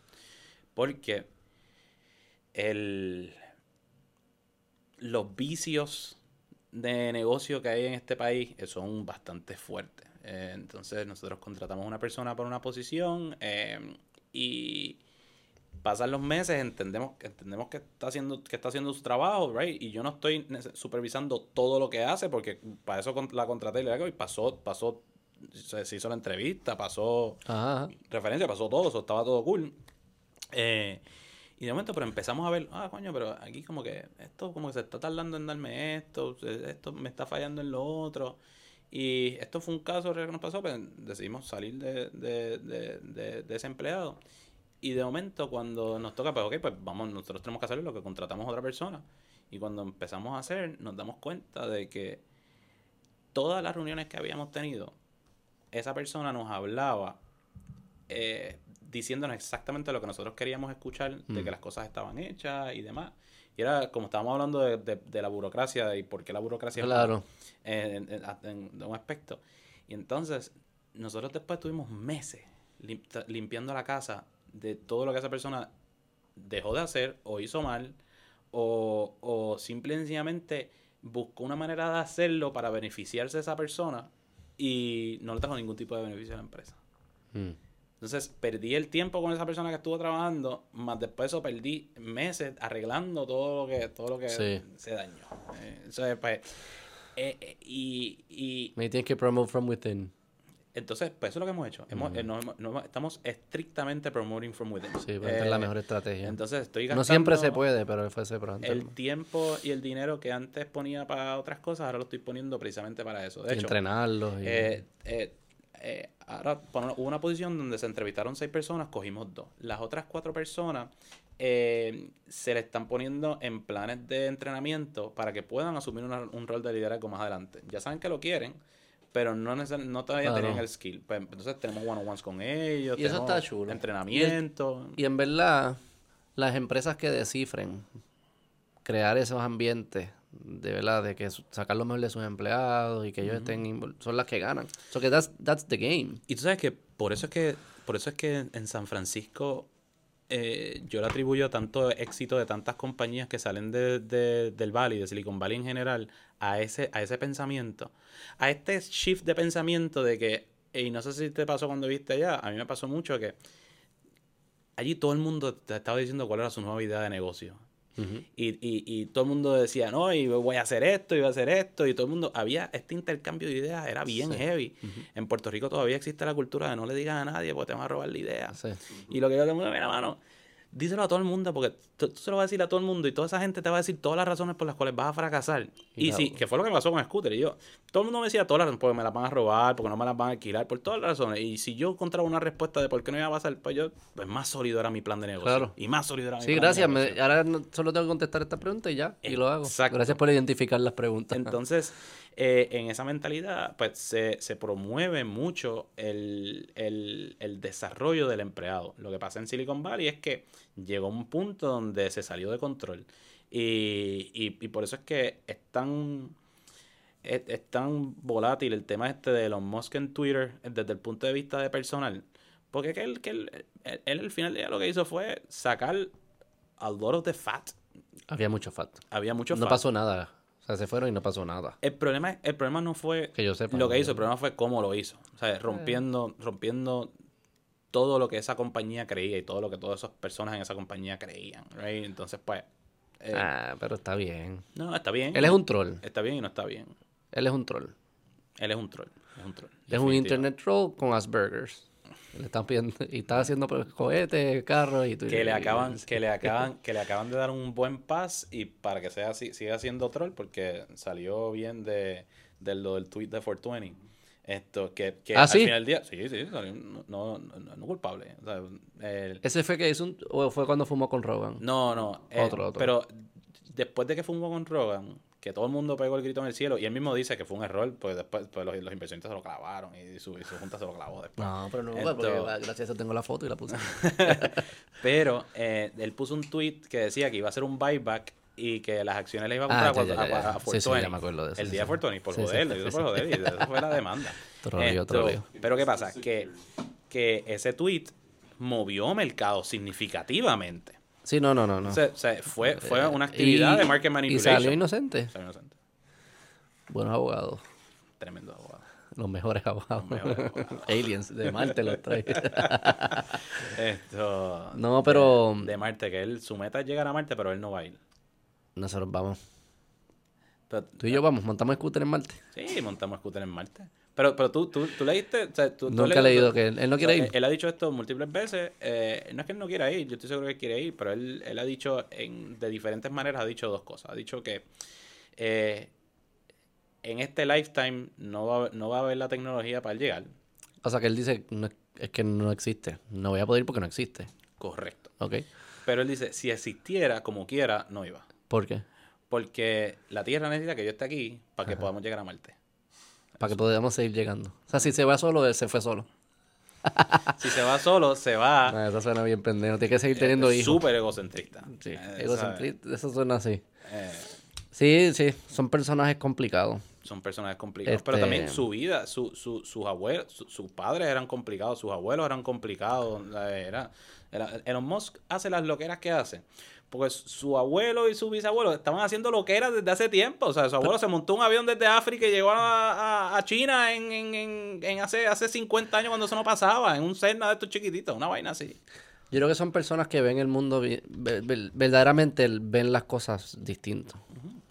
Creo que Rogan le preguntó una vez que le dijo, ¿cómo se siente ser tú? Y él le dijo, tú no quieres ser yo. Esto es lo más mío, es como que no para, it never ends. Entonces, está, pa, pa, pa. It never ends. Eh, ve- en, en- hubo una época que él decía que veía a los hijos en el, en el vuelo entre San Francisco y Los Ángeles. Sí, no, es ridículo. es ridículo. Todos los días. Un estilo de vida no- que nos atracta. Pero debe ser que lo hacen porque tienen un motor adentro que dice que no puede parar de hacerlo. Algo tiene que estar... Tiene que tener Porque, por eso digo que son distintos. Porque los seres humanos norma- normales no escogemos eso. Correcto. Correcto. Este, pero sí, lo que hizo con Twitter... Eso no está interesante. Vamos, vamos a ver qué, vamos a ver qué, qué sucede a largo plazo, whether you're against or in favor. Esto, yo, yo- A mí no me gusta el poder centralizado. Y algo que hizo fue centralizarlo más. So que e- eso para mí es un, es un problema.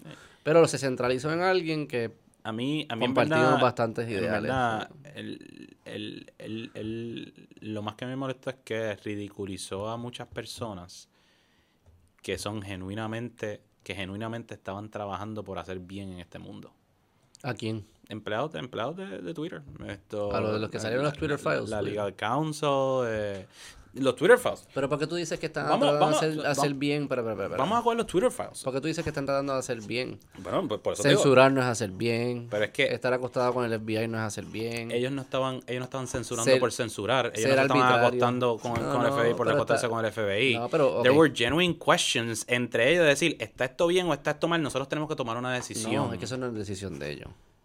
Claro que sí es decisión de ellos Depende cómo lo veas. Yo lo veo que es decisión de ellos, pero tienes que ser honesto entonces. No si no es decir- decisión de ellos terminamos con un 4chan y un 8chan y qué No, sucede cuando terminas Claro, con un eso no es 4chan y un cierto. 8chan Eso no es cierto, eso no es cierto. Pero, Tú ¿cómo puedes no es cierto? Yo te moderar. estoy hablando, estoy del mundo real Vamos a hablar claro. Tú puedes moderar speech. O sea, tú dices, ok, si no moderamos speech, terminamos con fortune. Fair enough. correcto Ok, pues vamos pues a ya pues ya se acabó el tema Vamos a moderar speech. literalmente perdiste No, no, vamos a moderar speech, pero vamos a ser transparentes de cómo lo hacemos y no estar cambiando las reglas arbitrariamente. Como hicieron con el doctor famoso, el, el- el- el científico doctor famoso de Stanford, que sacó una propuesta, el, Great Barrington Declaration, de cómo ata- a- atender el tema de COVID. Que él decía, no debemos hacer las cuarentenas porque sabemos a quién le afecta COVID y hacer una estrategia específica para proteger a los más vulnerables, bla, bla, bla, bla, bla, bla. A ese tipo lo censuraron.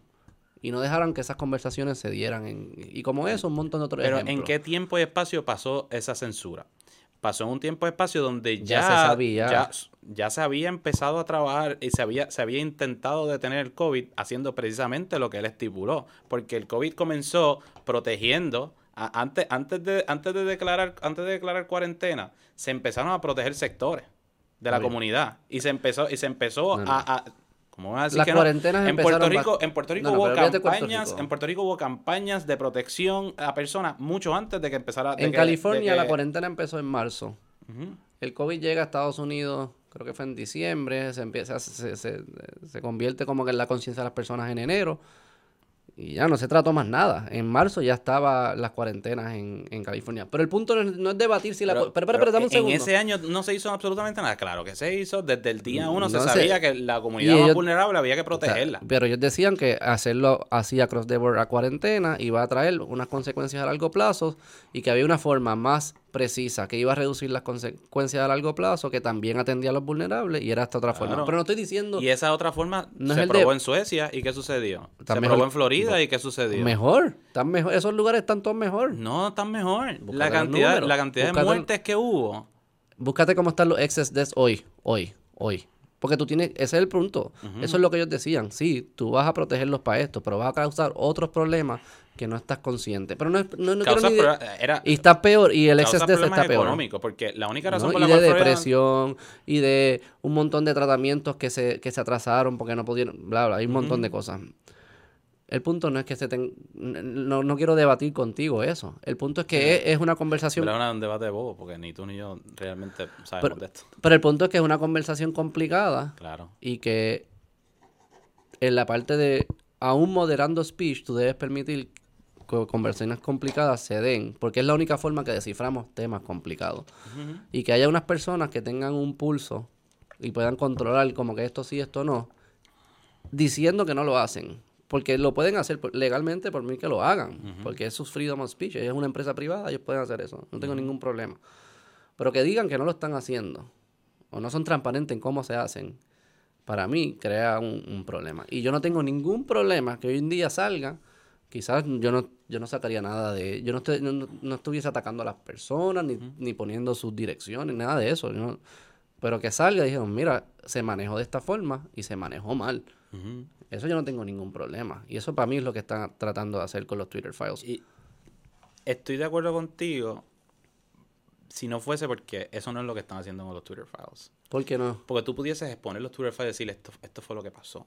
Pero they're taking it a step further. ¿Qué están haciendo? Están, Elon Musk está bulleando y ridiculizando a todas las personas que estuvieron envueltas Elon ahí. Musk, Elon Musk, no los Twitter Files, no los periodistas. Claro no Barry Weiss, ni. Bataibi, no, no, no. Bat- Bataille no, no, no dijo en, en al menos dos de los, de los Twitter files identificó a personas, decir, y esta persona hizo X, X, X, X cosa mal, y por eso esta persona no debería hacer X y no debería ser, y insertó su opinión en el reportaje. Sí lo hizo. Digo, Y por, eso, salían y las por eso personas. fue, y por eso fue que, y por eso fue que tuvieron que poner otros reporteros entre medio, porque al principio quienes iba, quien iba a, so- a soltar todos los Twitter files era Mike Taibbi. Y, y ¿qué fue No, que? Digo, lo que yo tengo entendido, ¿no? Que él le abrió, y lo- le abrió las puertas a varios periodistas. Y era como que ustedes están aquí. Salió un podcast que lo, de Barry Weiss con Sam Harris, que lo estaban explicando cómo funcionó. Ellos fueron y había un abogado que tenía como que un software que, y, y los periodistas le decían, búscame información de esta fecha a esta fecha sobre este tema. Y los abogados buscaban te daban par de días y después le daban un dump de información y entonces ellos hacían sus reportajes así. Este, pero que no era, habrían varios periodistas que habían sido elegidos. Pero de- según ellos, estos mismos periodistas, ellos decían, pero también me permitían yo traer otra gente. Bajo tu misma premisa, ¿por qué habían varios periodistas elegidos? ¿Y por qué no se abrió a todo, a cualquier periodista? Sí, posible porque son los periodistas que no son del mainstream. It's, it's- it's the same thing. No son del mainstream. No, no son de la percepción del mainstream, porque Mike ha sido ha, ha- ha- ha estado en, en un montón de, de programas de mainstream. Sí, sí, y Barry Weiss era del New York Times y eso. Sí, pero hoy en día, o sea, yo no sé cómo él escogió a, a las personas.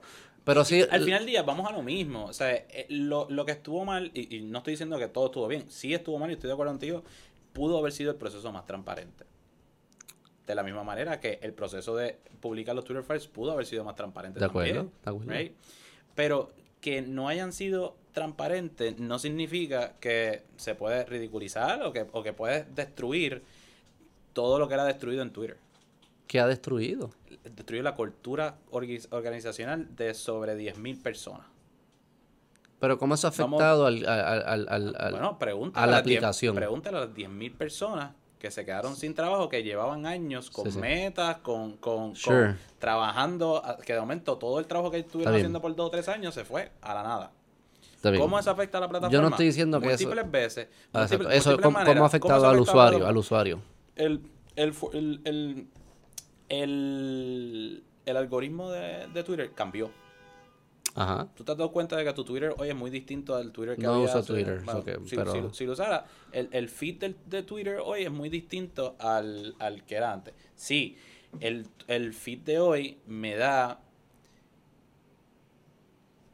eh, casi todo el contenido que yo estoy recibiendo es el contenido único y exclusivamente de la gente que yo estoy following. Y si me voy a los trends, pues ahí pues puedo ver algo más. Pero no, pero no me, no me lleva a, a los problemas a los problemas medulares, que eran muchas de las razones por las cuales la gente iba a Twitter, para en- en- en exponerse a temas medulares fue en otros lugares de- del mundo que no necesariamente eran en su casa en Cagua o en su casa en Bayamón y puedo interactuar y entender qué es lo que está Bien, pasando. pero eso es una perspectiva distinta a lo que debe ser Twitter. No es que al, al- al- él hacer esto, eh, eh, de repente se puso más peligroso Twitter, sino que ahora funciona distinto, añade valor distinto. Only, only time will tell. Only time will tell, sí, Depende, depende o sea, tú- cuando, cuando tú necesitabas... eh, ¿cuántas, ¿Cuántos tweets o cuánta información se censuró correctamente con el equipo de, las de las ciento y pico personas que habían, que hoy no se está pudiendo censurar porque lo que quedan son cuatro en ese equipo? You don't know. No, sabemos digo, que, no se- supiésemos si no sabemos que- pasando. sabemos que- sabemos no hay que- estadísticas de eso. No, es que fácil, hablar, es fácil hablar de lo, de lo malo que fue, su- de lo bueno que fue, de lo malo que fue su press, pero de lo bueno que fue su press, pero lo malo que fue, right? El- la- las cosas, y, y lo otro es, cuan- parte que, que expuso los Twitter files. Los Twitter files pusieron que esa era la manera de operar, whether it's right or wrong. Esa era la manera de operar del gobierno. Porque Ajá. la gran mayoría de las presiones que recibió Twitter para hacer las cosas que hizo vino de parte del gobierno, tanto demócrata como republicano. de 100% acuerdo. de No importaba- acuerdo. No importaba. el- Estoy de acuerdo, sí, es sí. igual que aquí con el caso famoso que está ahora, que eso eh, de- de- de- se le pagaba payola a cualquier, de Es- cualquier lado venía la payola. Didn't, didn't really matter. poquito. está mal, está to- o sea, totalmente mal. Esto, Está mal, sí, está mal. eh, y, y entonces, ahora, el- en, el, en, el, en el mundo en el que, en el, en el que estamos viendo de Twitter, el, el, el espacio para que esas cosas sucedan eh, se agrandó. Y, tu- y, y- nos dimos cuenta cuando salió el ¿Cómo blue que el checkmark, espacio? ¿Qué significa? Ah, cuando salió el Vale. blue checkmark, por ejemplo, y de momento dijo, ah, no, pero hay que ponerlo para atrás. Y, y como eso han sucedido un montón de incidentes, huevadas. que, huevadas que ha tenido que revert y revert y revert back. Ahora está hablando de que, de que le van a cobrar mil dólares a las compañías por el, por el blue checkmark. Mira, mano, ¿cuántas compañías pueden pagar ese blue checkmark? Poniéndole mil dólares a- de costo al, al blue checkmark. Hasta cierta manera, tú, tú puedes extrapolar que está gentrifying negocios dentro de su propia plataforma. Pues solamente lo van a tener los que puedan pagarlo. sí. Digo, alguien tiene que pagar el servicio, de alguna forma. Advertisers o subscriptions, de alguna Claro. forma alguien va a tener que pagar. Twitter estaba en la bancarrota. Twitter estaba en pérdida todo el fucking tiempo. Está bien, pero hay muchísimas compañías operan en pérdida todo el tiempo. Sí, pero no para siempre. Sí. Hay, hay, muchis- hay muchísimas compañías que su modelo de negocio no implica profitability. ¿Cuál? Twitter es un ejemplo de eso. Sí, sí, Pero, sí, pero sí de algún momento se acaba. Hay mucho, no, porque si- mientras tú mantengas el el cash moviéndose a través de tus shareholders, tú no necesariamente necesitas llegar a, a profitability. That can be an ultimate goal, pero tú puedes vivir en un mundo donde estás 50 años sin llegar a esa meta y como quiera le estás trayendo valor al shareholder, por ende nunca te vas a, ir- nunca vas a- nunca vas a- te va a ir a la quiebra. No, te tienes que estar financiando todo el tiempo. Pues claro, sí, Sí, sí, sí, sí, para, eso, para eso, para eso existe Wall Street. ¿Qué es Wall Street? Una máquina de finanzas, that's all it Pero no is. te lo van a dar para que después no puedan cobrar. Es un Ponzi scheme lo que estás corriendo.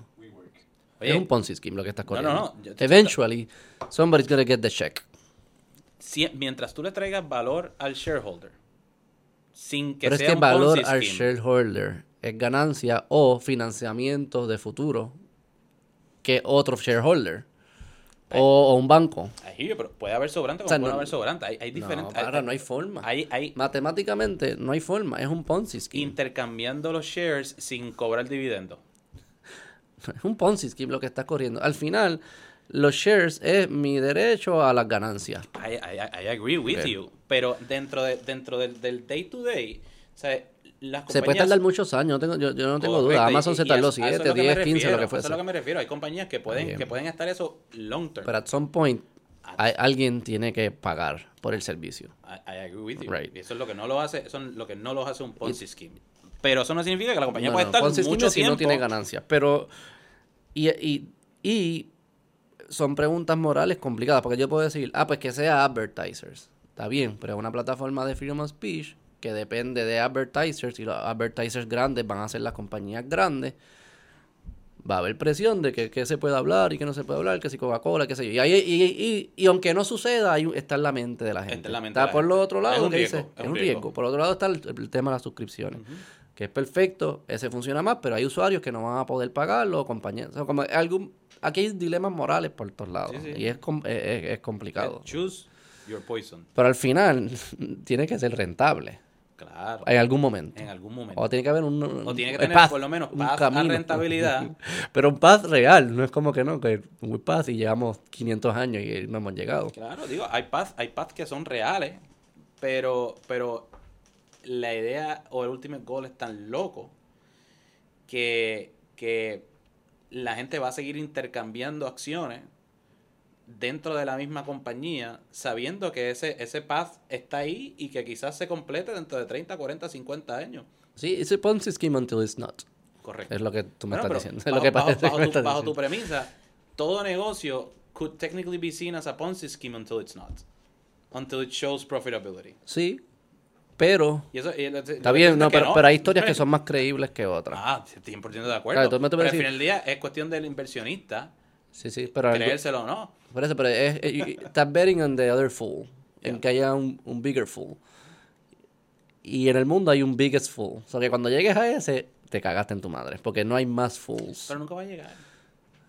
Yo creo que estas llegan. Nunca va a llegar. I think so they will. Sí. Yo creo que esto es un bob. Si quitas el. Ok, vamos a entrar. ¿Quieres entrar? Tuvo que llegar una quita el Fed. recesión. Quita el Fed. tuvo que Quita el llegar una Fed. recesión para matar a Vámonos, vámonos conspiracy theory. Que quita el Fed, quita el free money que hace el Fed imprimiendo y la- los buybacks y los quantitative easing y todo eso, para que tú veas cómo los Ponzi schemes se empiezan a derrumbar.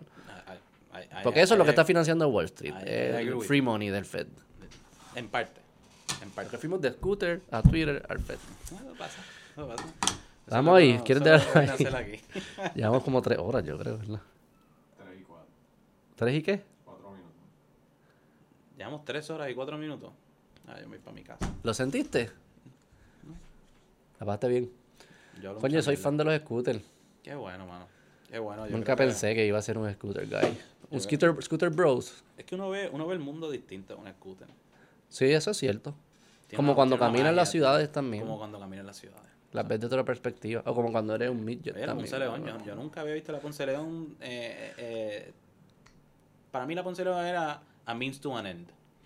Tú ¿Y qué es pasas por ahí para llegar a otro lado.